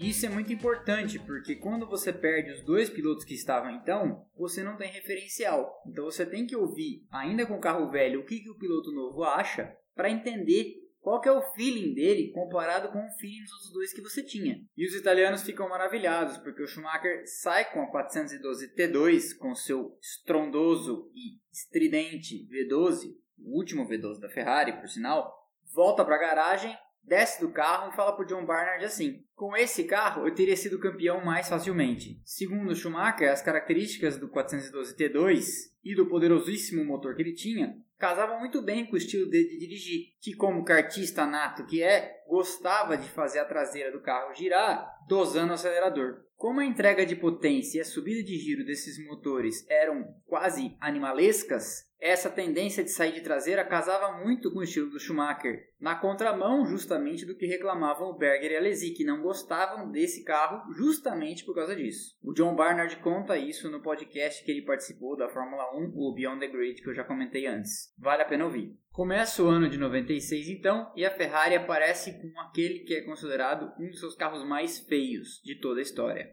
a F310 desenhada ainda pelo John Barnard, mas já contando com a colaboração do recém-chegado Rory Byrne. Apesar de feio, o carro não é tão ruim assim. E nas mãos daquele que é considerado por muitos o maior da história, começa a produzir resultados. O Schumacher abandona na estreia e o Irvine consegue um terceiro lugar. Na segunda prova no Brasil, o Schumacher consegue um terceiro lugar e o Irvine chega em sétimo. Na Argentina, o Schumacher não conclui de novo e o Irvine é quinto. Em Nürburgring, Grande Prêmio da Europa, Schumacher é segundo. Em San Marino, Schumacher é segundo e Irvine é quarto. No Grande Prêmio de Mônaco, Schumacher abandona e o Irvine é sétimo. E então nós chegamos à sétima etapa do campeonato, na Espanha, em Barcelona. E nesse dia, o Schumacher só não fez chover porque já estava chovendo torrencialmente. Fosse o Schumacher tratado como Deus, como é o Ayrton Senna, talvez houvessem reprises dessa corrida recheadas de frases motivacionais com muito orgulho e com muito amor. Mas o Schumacher não era Deus, era só um piloto. E a verdade é que a sua primeira vitória pela Ferrari foi em grandíssimo estilo, mostrando que o Jean Todt tinha feito a coisa certa e um grande investimento ao convencer o Luca de Montezemolo a abrir a carteira e pagar os ditos, à época, 25 milhões de dólares por ano ao Schumacher.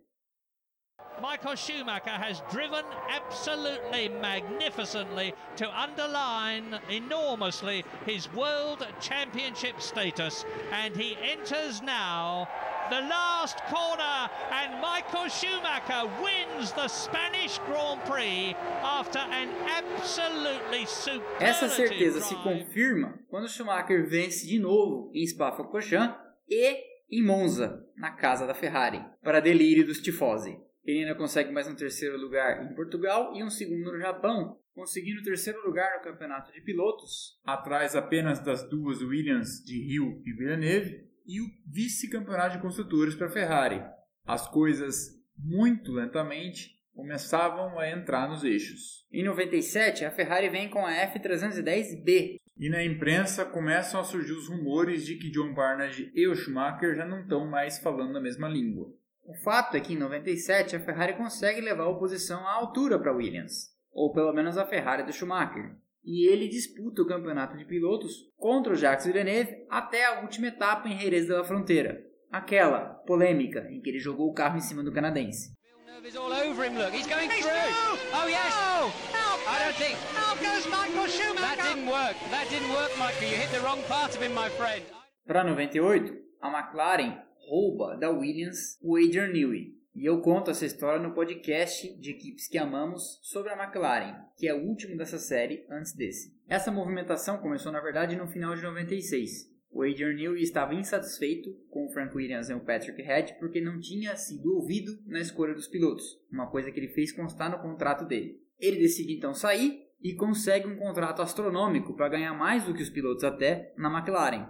A Williams vai aos tribunais e o Adrian Newey é aconselhado por seus advogados a continuar trabalhando. Para a Williams, pelo menos enquanto não houvesse um acordo ou uma decisão judicial. Então o fato é que o carro de 97, ainda que o Adrian Newey não fosse mais funcionário da Williams, foi concebido por ele. E foi um carro vencedor. Durante 97, ele não trabalhou e fez aquele famoso período de gardening, que usa o termo jardinagem em inglês para dizer que a pessoa vai ficar em casa e não vai trabalhar para ninguém. A verdade é que o Adrian Newey trabalhou sim durante o ano de 97, de casa, e concebeu o carro da McLaren de 98. E esse seria o grande rival da Ferrari. E o endereço do Adrian Newey, o cara que conceberia o grande rival da Ferrari nesse ano e nos próximos, mudou só 80 km, da vizinhança de Grove para Woking, onde fica a sede da McLaren. A Ferrari vem para a briga com a F300, concebida agora apenas por Ross Brown e Rory Byrne. O Schumacher vence 6 daquelas 16 etapas. Na Argentina, no Canadá, na França, na Inglaterra, três delas seguidas, na Hungria e de novo em Monza, de novo o delírio dos tifosi. A Ferrari é vice-campeã de construtores, com o Irvine conseguindo 3 segundos lugares e 5 terceiros, e vai ficando evidente que eles estão na rota da vitória, que falta apenas juntar ali uma ou outra pecinha no imenso quebra-cabeça que é fazer uma equipe vencedora na Fórmula 1. E no Mundial de Pilotos, o Schumacher perde para o Mika Hakkinen, que faz 100 pontos contra 86 do alemão. E esse foi o primeiro título do finlandês. Chega 1999, um ano muito esquisito para a Ferrari. Byrne, Ross Brown e mais um time de Aldo Costa e Nicolas Tambazzi, esses caras até hoje trabalham na Fórmula 1 inclusive, concebe a poderosa F399, um carro incrível que deu para a Ferrari o campeonato de construtores pela primeira vez em muitos anos. Mas esse ano foi um ano muito esquisito e eu explico por quê. 99 seria o aniversário de 20 anos da Ferrari sem conquistar um campeonato de pilotos. E dessa vez parecia que estava tudo certo. Parecia não, estava tudo certo. Afinal de contas, eles ganharam o campeonato de construtores. Então o carro era bom e consistente. Acontece que o Schumacher, que vinha muito bem no campeonato, com duas vitórias em San Marino e Mônaco, um segundo lugar no Brasil e um terceiro na Espanha, sofreu um acidente seríssimo no começo do Grande Prêmio da Inglaterra, em Silverstone, e quebrou a perna. E aí, no meio do ano, a Ferrari, com o melhor carro, teve que sair atrás do que fazer. Às pressas, eles recrutaram um finlandês, o Mika Salo, para pilotar pelo resto do ano ou enquanto Schumacher ficasse fora de ação, e tem que mudar completamente suas prioridades e começar a trabalhar em torno do Irvine. Isso funciona e o Irvine vence três grandes prêmios, na Áustria, na Alemanha e na Malásia. O carro era tão bom e a Ferrari estava tão redondinha como equipe que o Mika Salo, mesmo caindo de paraquedas, consegue fazer um segundo lugar na Alemanha, em dobradinha com o Irvine que venceu, e um terceiro em Monza. E o Schumacher ainda volta para as duas últimas etapas, e a Ferrari faz uma dobradinha, o Irvine vence na Malásia com o Schumacher em segundo, e o Schumacher é segundo no Japão com o Irvine em terceiro, e a equipe acaba não invertendo as posições porque não faria a menor diferença no campeonato de pilotos. Mas a Ferrari quase, quase mesmo, teve esse super anticlímax com sua maior estrela ficando fora de ação e tendo que colocar todos os seus recursos num azarão, o Ed Irvine. E ele quase foi o cara que, por um acaso, meio sem querer, tirou a Ferrari de um jejum de 20 anos sem campeonato de pilotos. Não aconteceu e o Mika Hakkinen de McLaren foi bicampeão. Em 2000, a Ferrari tira da Stewart o Rubens Barrichello, e para a mesma Stewart, que viraria Jaguar, entrega o Ed Irvine. E a arma para aquele ano seria a F1 2000. E nesse ano, nada sai errado, nada foge do script. O Schumacher vence nove provas, o Barrichello vence uma. A Ferrari é campeã de pilotos com o Schumacher, que conquista o seu tricampeonato, e campeã de construtores. Estavam ali todas as peças da locomotiva que varreria a Fórmula 1 de 2000 até 2004. Montezemolo, the boss of Ferrari, who has supported them through thick and thin. Jean Todt, the little Frenchman, who is the team manager, who has led the Ferrari revival. Ross Brawn, the English technical director, who has done a fantastic job in terms of not only developing the cars, but race strategies. And by no means least, South Africa's Rory Byrne, who sits patiently in Italy, and we very seldom see him at races. The man who designed the winning Benetton and Formula Formula One will rejoice, the world will rejoice if Ferrari wins it. They richly deserve to. I can see a national holiday in Italy coming up at the end of this flying lap if Michael Schumacher keeps it all pointing in the right direction. Greet home their ultimate hero, Michael Schumacher, who exits the chicane for the 53rd and last time to win the 2000 Japanese Grand Prix and the World Championship for the third time to give Ferrari com Schumacher sendo campeão sucessivamente. 2000, 2001, 2002, 2003 e 2004, e o Rubens Barrichello sendo vice em 2002 e 2004, num dos maiores domínios da história da Fórmula 1, que só agora foi suplantado pelo domínio que a Mercedes está impondo na concorrência. Essa era, inclusive, da ASO alguns comentários maldosos e não totalmente infundados, é verdade, e que a Ferrari só funciona quando não está na mão de italianos. O team principal era o Jean Todt, o diretor técnico era o Ross Brown, um francês e um inglês, o chief designer do carro era o Rory Byrne, um sul-africano, e os pilotos, um alemão e um brasileiro. E dizem que isso faz sentido porque um não italiano tem uma tendência muito menor a entrar na micropolítica do dia a dia das relações humanas dentro da fábrica em Maranello. Também é verdade, contam, que o Jean Todt, o Ross Brown e o Schumacher tinham um acordo de que nunca iam deixar a imprensa italiana virar um contra o outro e eles sempre dariam declarações harmonizadas entre eles e se falariam antes de falar com a imprensa. Essa blindagem, essa casca, evitou que o Diz-que-me diz de dentro da fábrica corroesse o poder dos três. E tanto no podcast com o Ross Brown, como no programa Cadeira Cativa do site Grande Prêmio, em que eles ouvem um jornalista italiano que conhece muitos meandros da Ferrari, o nome desse jornalista é Cesare Maria Manucci, e a entrevista, que é fascinante, está inteira disponível no YouTube, você fica sabendo desses meandros do dia a dia em Maranello. O John Barnard mesmo conta que toda segunda-feira pós Grande Prêmio, na época dele, uma pessoa compilava todos os jornais do mundo que falavam alguma coisa sobre a Ferrari e distribuía entre os funcionários. E isso contribuía muito para instaurar o pânico quando a Ferrari estivesse apanhando na imprensa, coisa que acontece sempre na Itália. Essa locomotiva da Ferrari entre 2000 e 2004 não significa que os campeonatos sucessivos do Schumacher foram fáceis houve muito trabalho de desenvolvimento, ano após ano, e o fato da Ferrari ter conseguido, depois de um longo período, ter colocado todas as peças juntas, mantido todo mundo focado trabalhando, fazer um carro que não quebrava, veloz e ainda assim vencer a concorrência de maneira tão massacrante e às vezes enfrentar uma oposição real como em 2000 com o Mika Hakkinen e 2003 quando a Ferrari estava sozinha versus a McLaren de Kimi Raikkonen e a Williams de Juan Pablo Montoya e sim, esse foi um campeonato em que o Schumacher teve que suar a camisa para ser campeão também, além de 2000, são ponderações que têm que ser feitas, especialmente no Brasil, onde todo mundo questiona o mérito desse cara. O domínio da Ferrari foi tão grande que até a FIA entrou no meio para tentar dar uma atenuada nisso tudo e foi feita uma redistribuição no sistema de pontos da Fórmula 1. Antes, o primeiro fazia 10 pontos, o segundo fazia 6, o terceiro fazia 4, o quarto fazia 3, o quinto fazia 2 e o sexto fazia 1. A FIA reajustou essa tabela e o primeiro continuou fazendo 10, mas o segundo passou a fazer 8 o terceiro passou a fazer 6. E daí para frente, 5, 4, 3, 2 e 1. De modo a tentar diminuir um pouco o valor das vitórias do Schumacher, que foram muitas nesse período, para manter os campeonatos equilibrados até o final.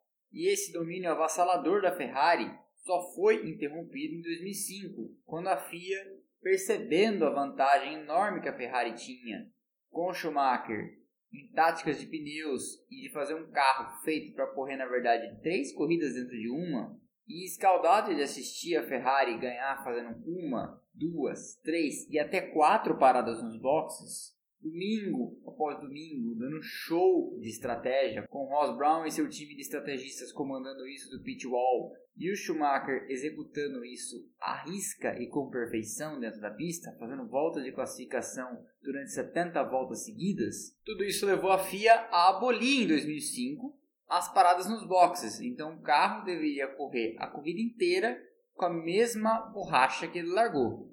Isso aliado à guerra nos pneus, com a entrada da Michelin, cortou as asinhas da Ferrari. De uma hora para outra, a Bridgestone, fabricante de pneus que fornecia para a Ferrari, tinha só a Ferrari, a Minardi e a Jordan para fornecer borracha. E era evidente que a Ferrari era cliente preferencial. Só que a Bridgestone pouco podia fazer para combater a Michelin, que fornecia borracha para todas as outras equipes, inclusive as da frente, a Williams, a McLaren, a Renault, a BAR. E assim, o que aconteceu? O ano de 2005 foi um ano que a Ferrari teve completamente fora da disputa, porque os pneus da Bridgestone e o carro da Ferrari não conseguiram se adaptar a esse novo regulamento proibindo as paradas durante as corridas. Essa era, entre 2000 e 2004, anterior à mudança do regulamento, foi uma era em que a trilha sonora de domingo de manhã, mais ou menos lá para as 11 da manhã, era composta por esses dois hinos em sequência, o da Alemanha e o da Itália.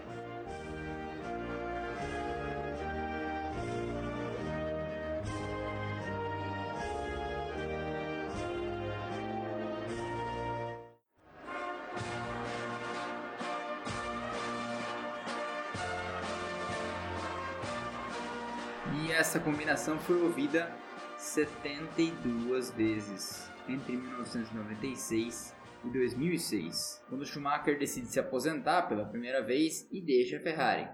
Nesse ano de 2006, inclusive, a FIA volta a autorizar a troca de pneus durante as corridas e a Ferrari volta ao páreo, uma disputa ponta a ponta entre o Fernando Alonso e o Michael Schumacher, e também ombro a ombro entre a Ferrari e a Renault no Campeonato de Construtores. No fim, a Ferrari, com Schumacher e Felipe Massa, acaba fazendo menos pontos que a Renault, de Giancarlo Fisichella e Fernando Alonso, campeão daquele ano. O Alonso é bicampeão e com a aposentadoria do Schumacher, a Ferrari decide trazer da McLaren o Kimi Raikkonen. E começa ali um novo ciclo para a equipe italiana. Como tudo na vida tem um fim, aquele período de glórias e aquele time praticamente imbatível uma locomotiva que conquistou quase tudo, ou tudo, entre 2000 e 2004, e foi interrompido em 2005 por esse regulamento da FIA. Em 2006, disputou até o final o campeonato, como eu falei, e não ganhou no detalhe.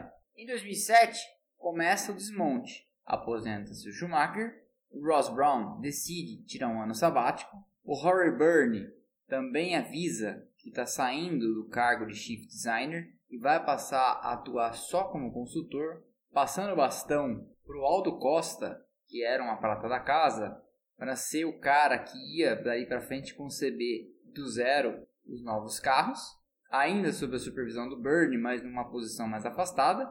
E o Jean Todt permanece em 2007, mas marca uma data para sair, 1 de janeiro de 2008. A Ferrari, ainda na inércia de todo esse esquema vencedor, faz um grande carro em 2007 e disputa o campeonato até o final e vence, com Kimi Raikkonen conseguindo ser campeão de pilotos e a equipe campeã de construtores, num ano cercado de muita polêmica. Foi aquele ano do escândalo da espionagem, em que a McLaren foi excluída do campeonato de construtores, tendo a pontuação zerada. Mas ainda assim, a Ferrari teria ganho, com 204 pontos contra 166 da McLaren. Em 2008, e pelas pranchetas do Aldo Costa, a Ferrari faz outro grande carro. O Felipe Massa vence seis provas, o Kimi Raikkonen vence duas e a equipe é campeã de construtores. E o Massa, por um detalhe, um detalhezinho, acaba não sendo campeão de pilotos, naquela decisão apertadíssima contra o Hamilton aqui em Interlagos. Seria o último título de construtores da Ferrari até hoje, 2020. De lá para cá, a Ferrari nunca mais foi campeã de nada, nem de pilotos, nem de construtores, embora em uma ou outra oportunidade tenha passado perto. 2009 traz aquela grande mudança no regulamento. A Ferrari faz um carro sem muita inspiração e o ano é dominado pela Brown e pela Red Bull. Ainda assim, a Ferrari vence uma, com Kimi Raikkonen em Spa-Francorchamps. O Felipe Massa sofre aquele acidente na Hungria e fica fora de ação pelo resto do ano. E para o seu lugar, a Ferrari recruta o cara que foi seu piloto de testes por 10 anos seguidos, sem disputar um grande prêmio, o italiano Luca Badoer. Apesar do carro ser ruim, o desempenho do Badoer é pífio, muito abaixo da crítica. E em duas corridas a Ferrari substitui ele, pelo italiano Giancarlo Fisichella, que fazia uma boa temporada pela Force India. A Ferrari cai para quarto nos construtores. No final daquele ano, Kimi Raikkonen está bastante desmotivado e a Ferrari resolve pagar um ano para ele ficar em casa e traz para o lugar dele Fernando Alonso. A F10, desenhada pelo Aldo Costa, se mostra um carro de respeito. A Ferrari faz duas dobradinhas no ano, uma delas na abertura do campeonato no Bahrein. O Alonso vence cinco corridas e acaba sendo vice-campeão de pilotos, chegando na última corrida do ano ainda com chance de campeão. Na verdade, o Alonso tinha tudo para ser campeão e acaba não sendo por uma contingência na corrida quando ele não consegue ultrapassar a Renault do Vitaly Petrov. O Felipe Massa, pós-acidente, tendo isso relação com o ocorrido ou não, nunca mais venceu uma corrida. E naquele ano vai ao pódio algumas vezes. E teria até vencido uma corrida na Alemanha quando a Ferrari dá ordens para que ele deixe o Alonso passar. Ok, so Fernando is faster than you. Can you confirm you understood that message? Ano dominado pela Red Bull e Sebastian Vettel, com a McLaren sendo a equipe mais próxima. A Ferrari acaba sendo terceira nos construtores e o Alonso vence apenas uma corrida na Inglaterra, ficando em quarto no campeonato de pilotos, com o Felipe Massa em sexto. Em 2012, o Aldo Costa deixa de ser o diretor técnico da Ferrari e assume o seu pupilo Nicolas Tambazzi. A Ferrari resolve ousar na concepção da suspensão e muda para o sistema pull rod em vez do push rod, tentando imitar a Red Bull e faz um carro que na pré-temporada e nas primeiras corridas do ano demonstrava-se uma carroça. Ainda assim, o Alonso tem um ano estelar, vence três corridas, é segundo colocado duas vezes e terceiro outras cinco e consegue um vice-campeonato disputando o título de pilotos até a penúltima etapa no Brasil e perdendo por três pontos para Sebastian Vettel. O Massa, por sua vez, tem um ano bem ruim e vai ao pódio só duas vezes, ficando em sétimo entre os pilotos. Vendo a vida passar e não ficando a cada dia mais jovem, o Alonso começa a perder a paciência começa a criticar publicamente a Ferrari e mover mundos e fundos internamente para ter cada vez mais poder. E isso esbarra em algo que, mesmo com a morte do Enzo, sempre foi muito forte dentro da Ferrari. O que importa é a equipe, e a equipe é maior do que qualquer piloto. Isso coloca o Alonso em rota de colisão com o Luca de Montezemolo, ainda presidente da Ferrari, e mesmo com o Alonso vencendo duas corridas em 2013, fazendo cinco segundos lugares e dois terceiros, ficava evidente que o clima já estava azedando de vez. Entra 2014 e começa a era do motor híbrido. E de cara fica evidente que a Ferrari não fez a contento do dever de casa. A Mercedes atropela todo mundo com o motor híbrido que ela tinha começado a trabalhar ainda em 2012 e as críticas públicas do Alonso sobem de nível. A Ferrari troca o piloto do outro carro, Felipe Massa vai para Williams e o Kimi Raikkonen vem da Lotus Renault preta. A Ferrari cai de terceira para quarta nos construtores em 2014, ficando atrás da Williams, que empurrada pelos motores Mercedes e tendo um Felipe Massa renascido, e ao lado do Bottas, consegue fazer mais pontos que os italianos. O divórcio é inevitável. E somando-se ao fato de que o Sebastian Vettel não estava nada satisfeito em ter que dividir a garagem com um jovem impetuoso como Daniel Ricciardo, somam-se as pontas e a Ferrari vai atrás do Vettel e traz ele para liderar o que seria um projeto de renascimento do time italiano. O Sebastian Vettel vem para tentar fazer uma nova era Schumacher.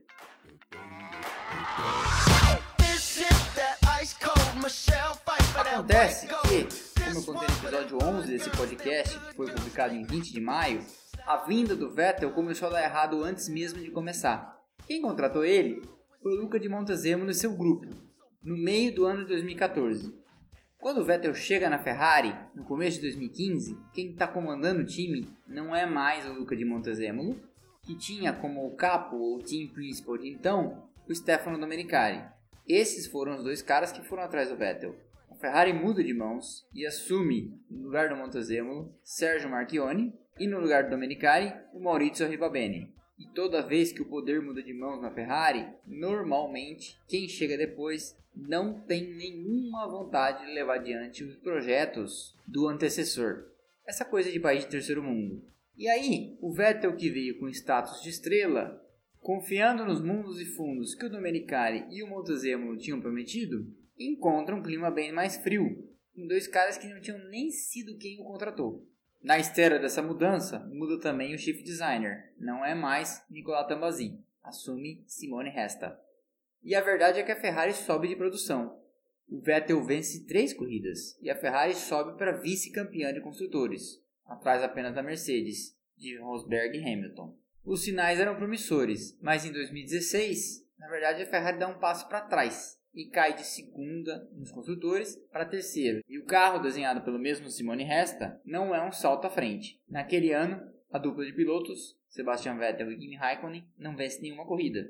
E os melhores resultados do Vettel são 3 segundos lugares e o Raikkonen consegue mais dois. Em 2017, o carro é assinado por Simone Resta e Enrico Cardinale. E aí sim, a Ferrari volta a aparecer alguma coisa com o que foi no passado, principalmente na era do Jean.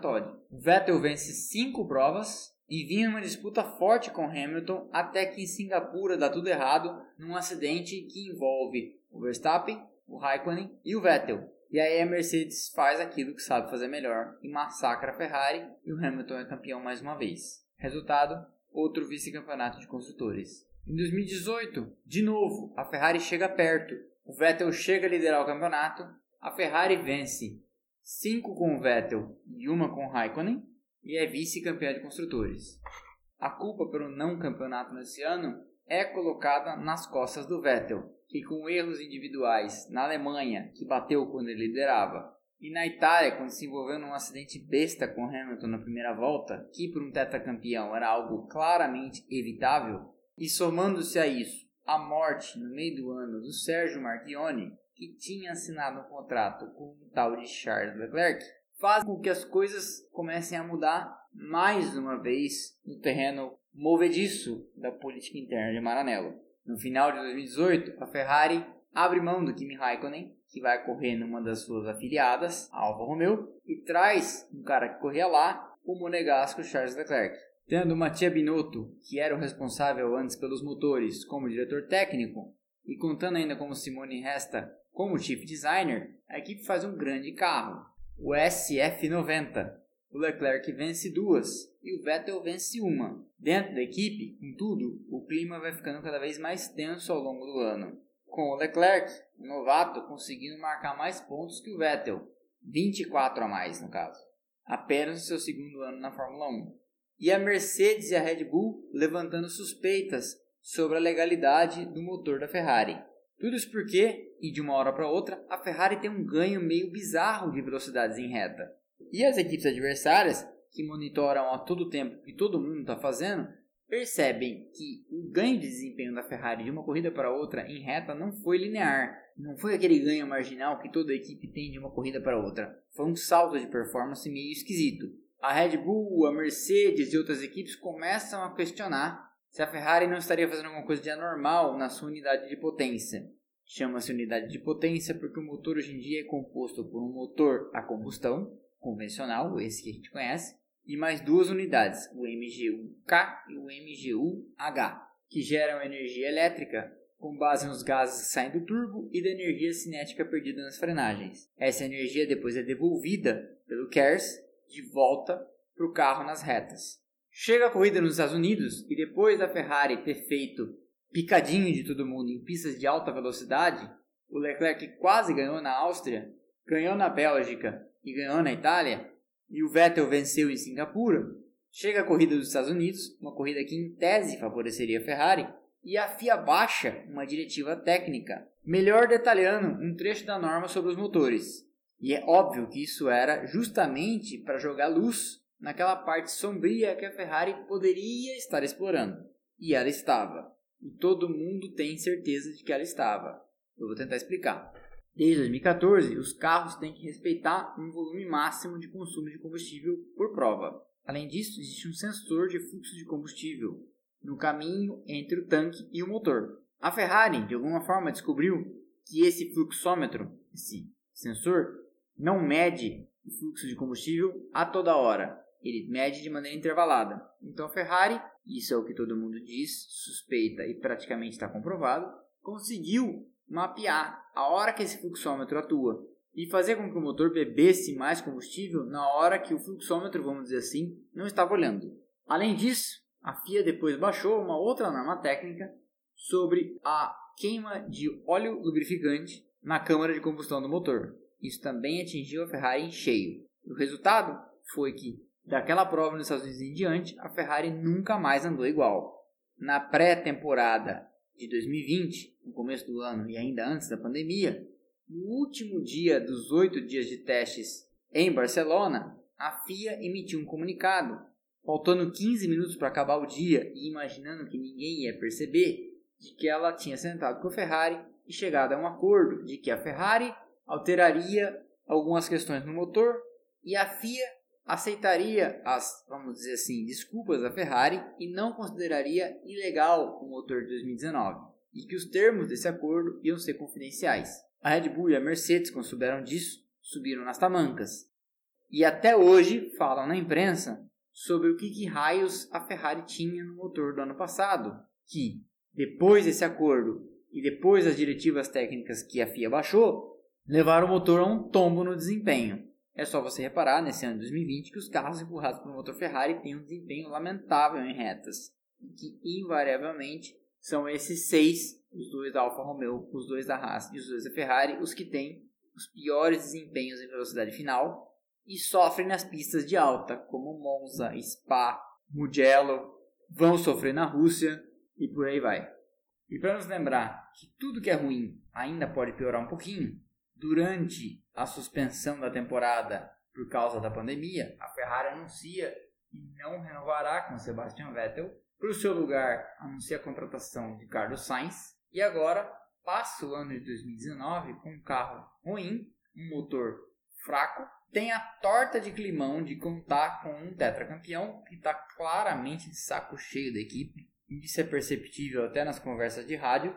E com o congelamento do regulamento, por causa também da pandemia, pouquíssima coisa vai poder fazer para reverter o cenário e vai carregar esse carro ruim esse ano e o ano que vem. A Ferrari admite o presidente da montadora e o Mattia Binotto, que é o team principal, só deve voltar a fazer alguma coisa digna de nota e digna dessa história imensa em 2022, quando entra em vigor o novo regulamento. E aí as desvantagens dela acabam sendo zeradas. E essa foi a história da Ferrari e equipes que amamos. Uma equipe que é muito mais do que apenas uma equipe. É praticamente uma instituição. É um símbolo, é um ícone. É algo indissociável da imagem da Fórmula 1. Tão indissociável da imagem da Fórmula 1 como a Fórmula 1 é indissociável da imagem da Ferrari. Um provavelmente não viveria sem o outro. Eu encerro esse episódio dizendo que toda vez que você ouvir assim a Ferrari descontente com alguma mudança no regulamento ou com alguma decisão política que vai ser tomada na Fórmula 1 ameaçando de sair dela, sorria, porque o DNA da Fórmula 1 na Ferrari e DNA da Ferrari na Fórmula 1 são coisas tão até o último fio de cabelo que isso provavelmente nunca vai acontecer. I've got you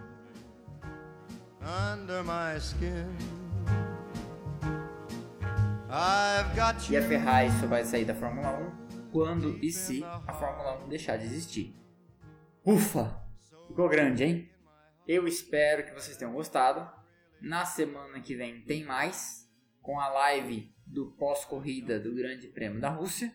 Siga o canal no Instagram, splashingu.podcast.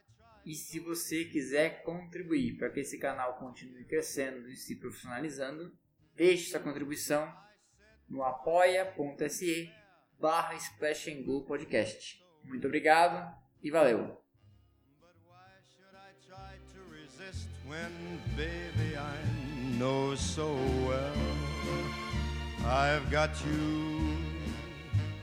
Under my skin. I'd sacrifice anything come what might for the sake of having you near, in spite of a warning voice that comes in the night and repeats, repeats in my ear. Don't you know, little fool, you never can win. Use your mentality wake up to reality. But each time that I do, just the thought of you makes me stop before I begin. Cause I've got you under my skin.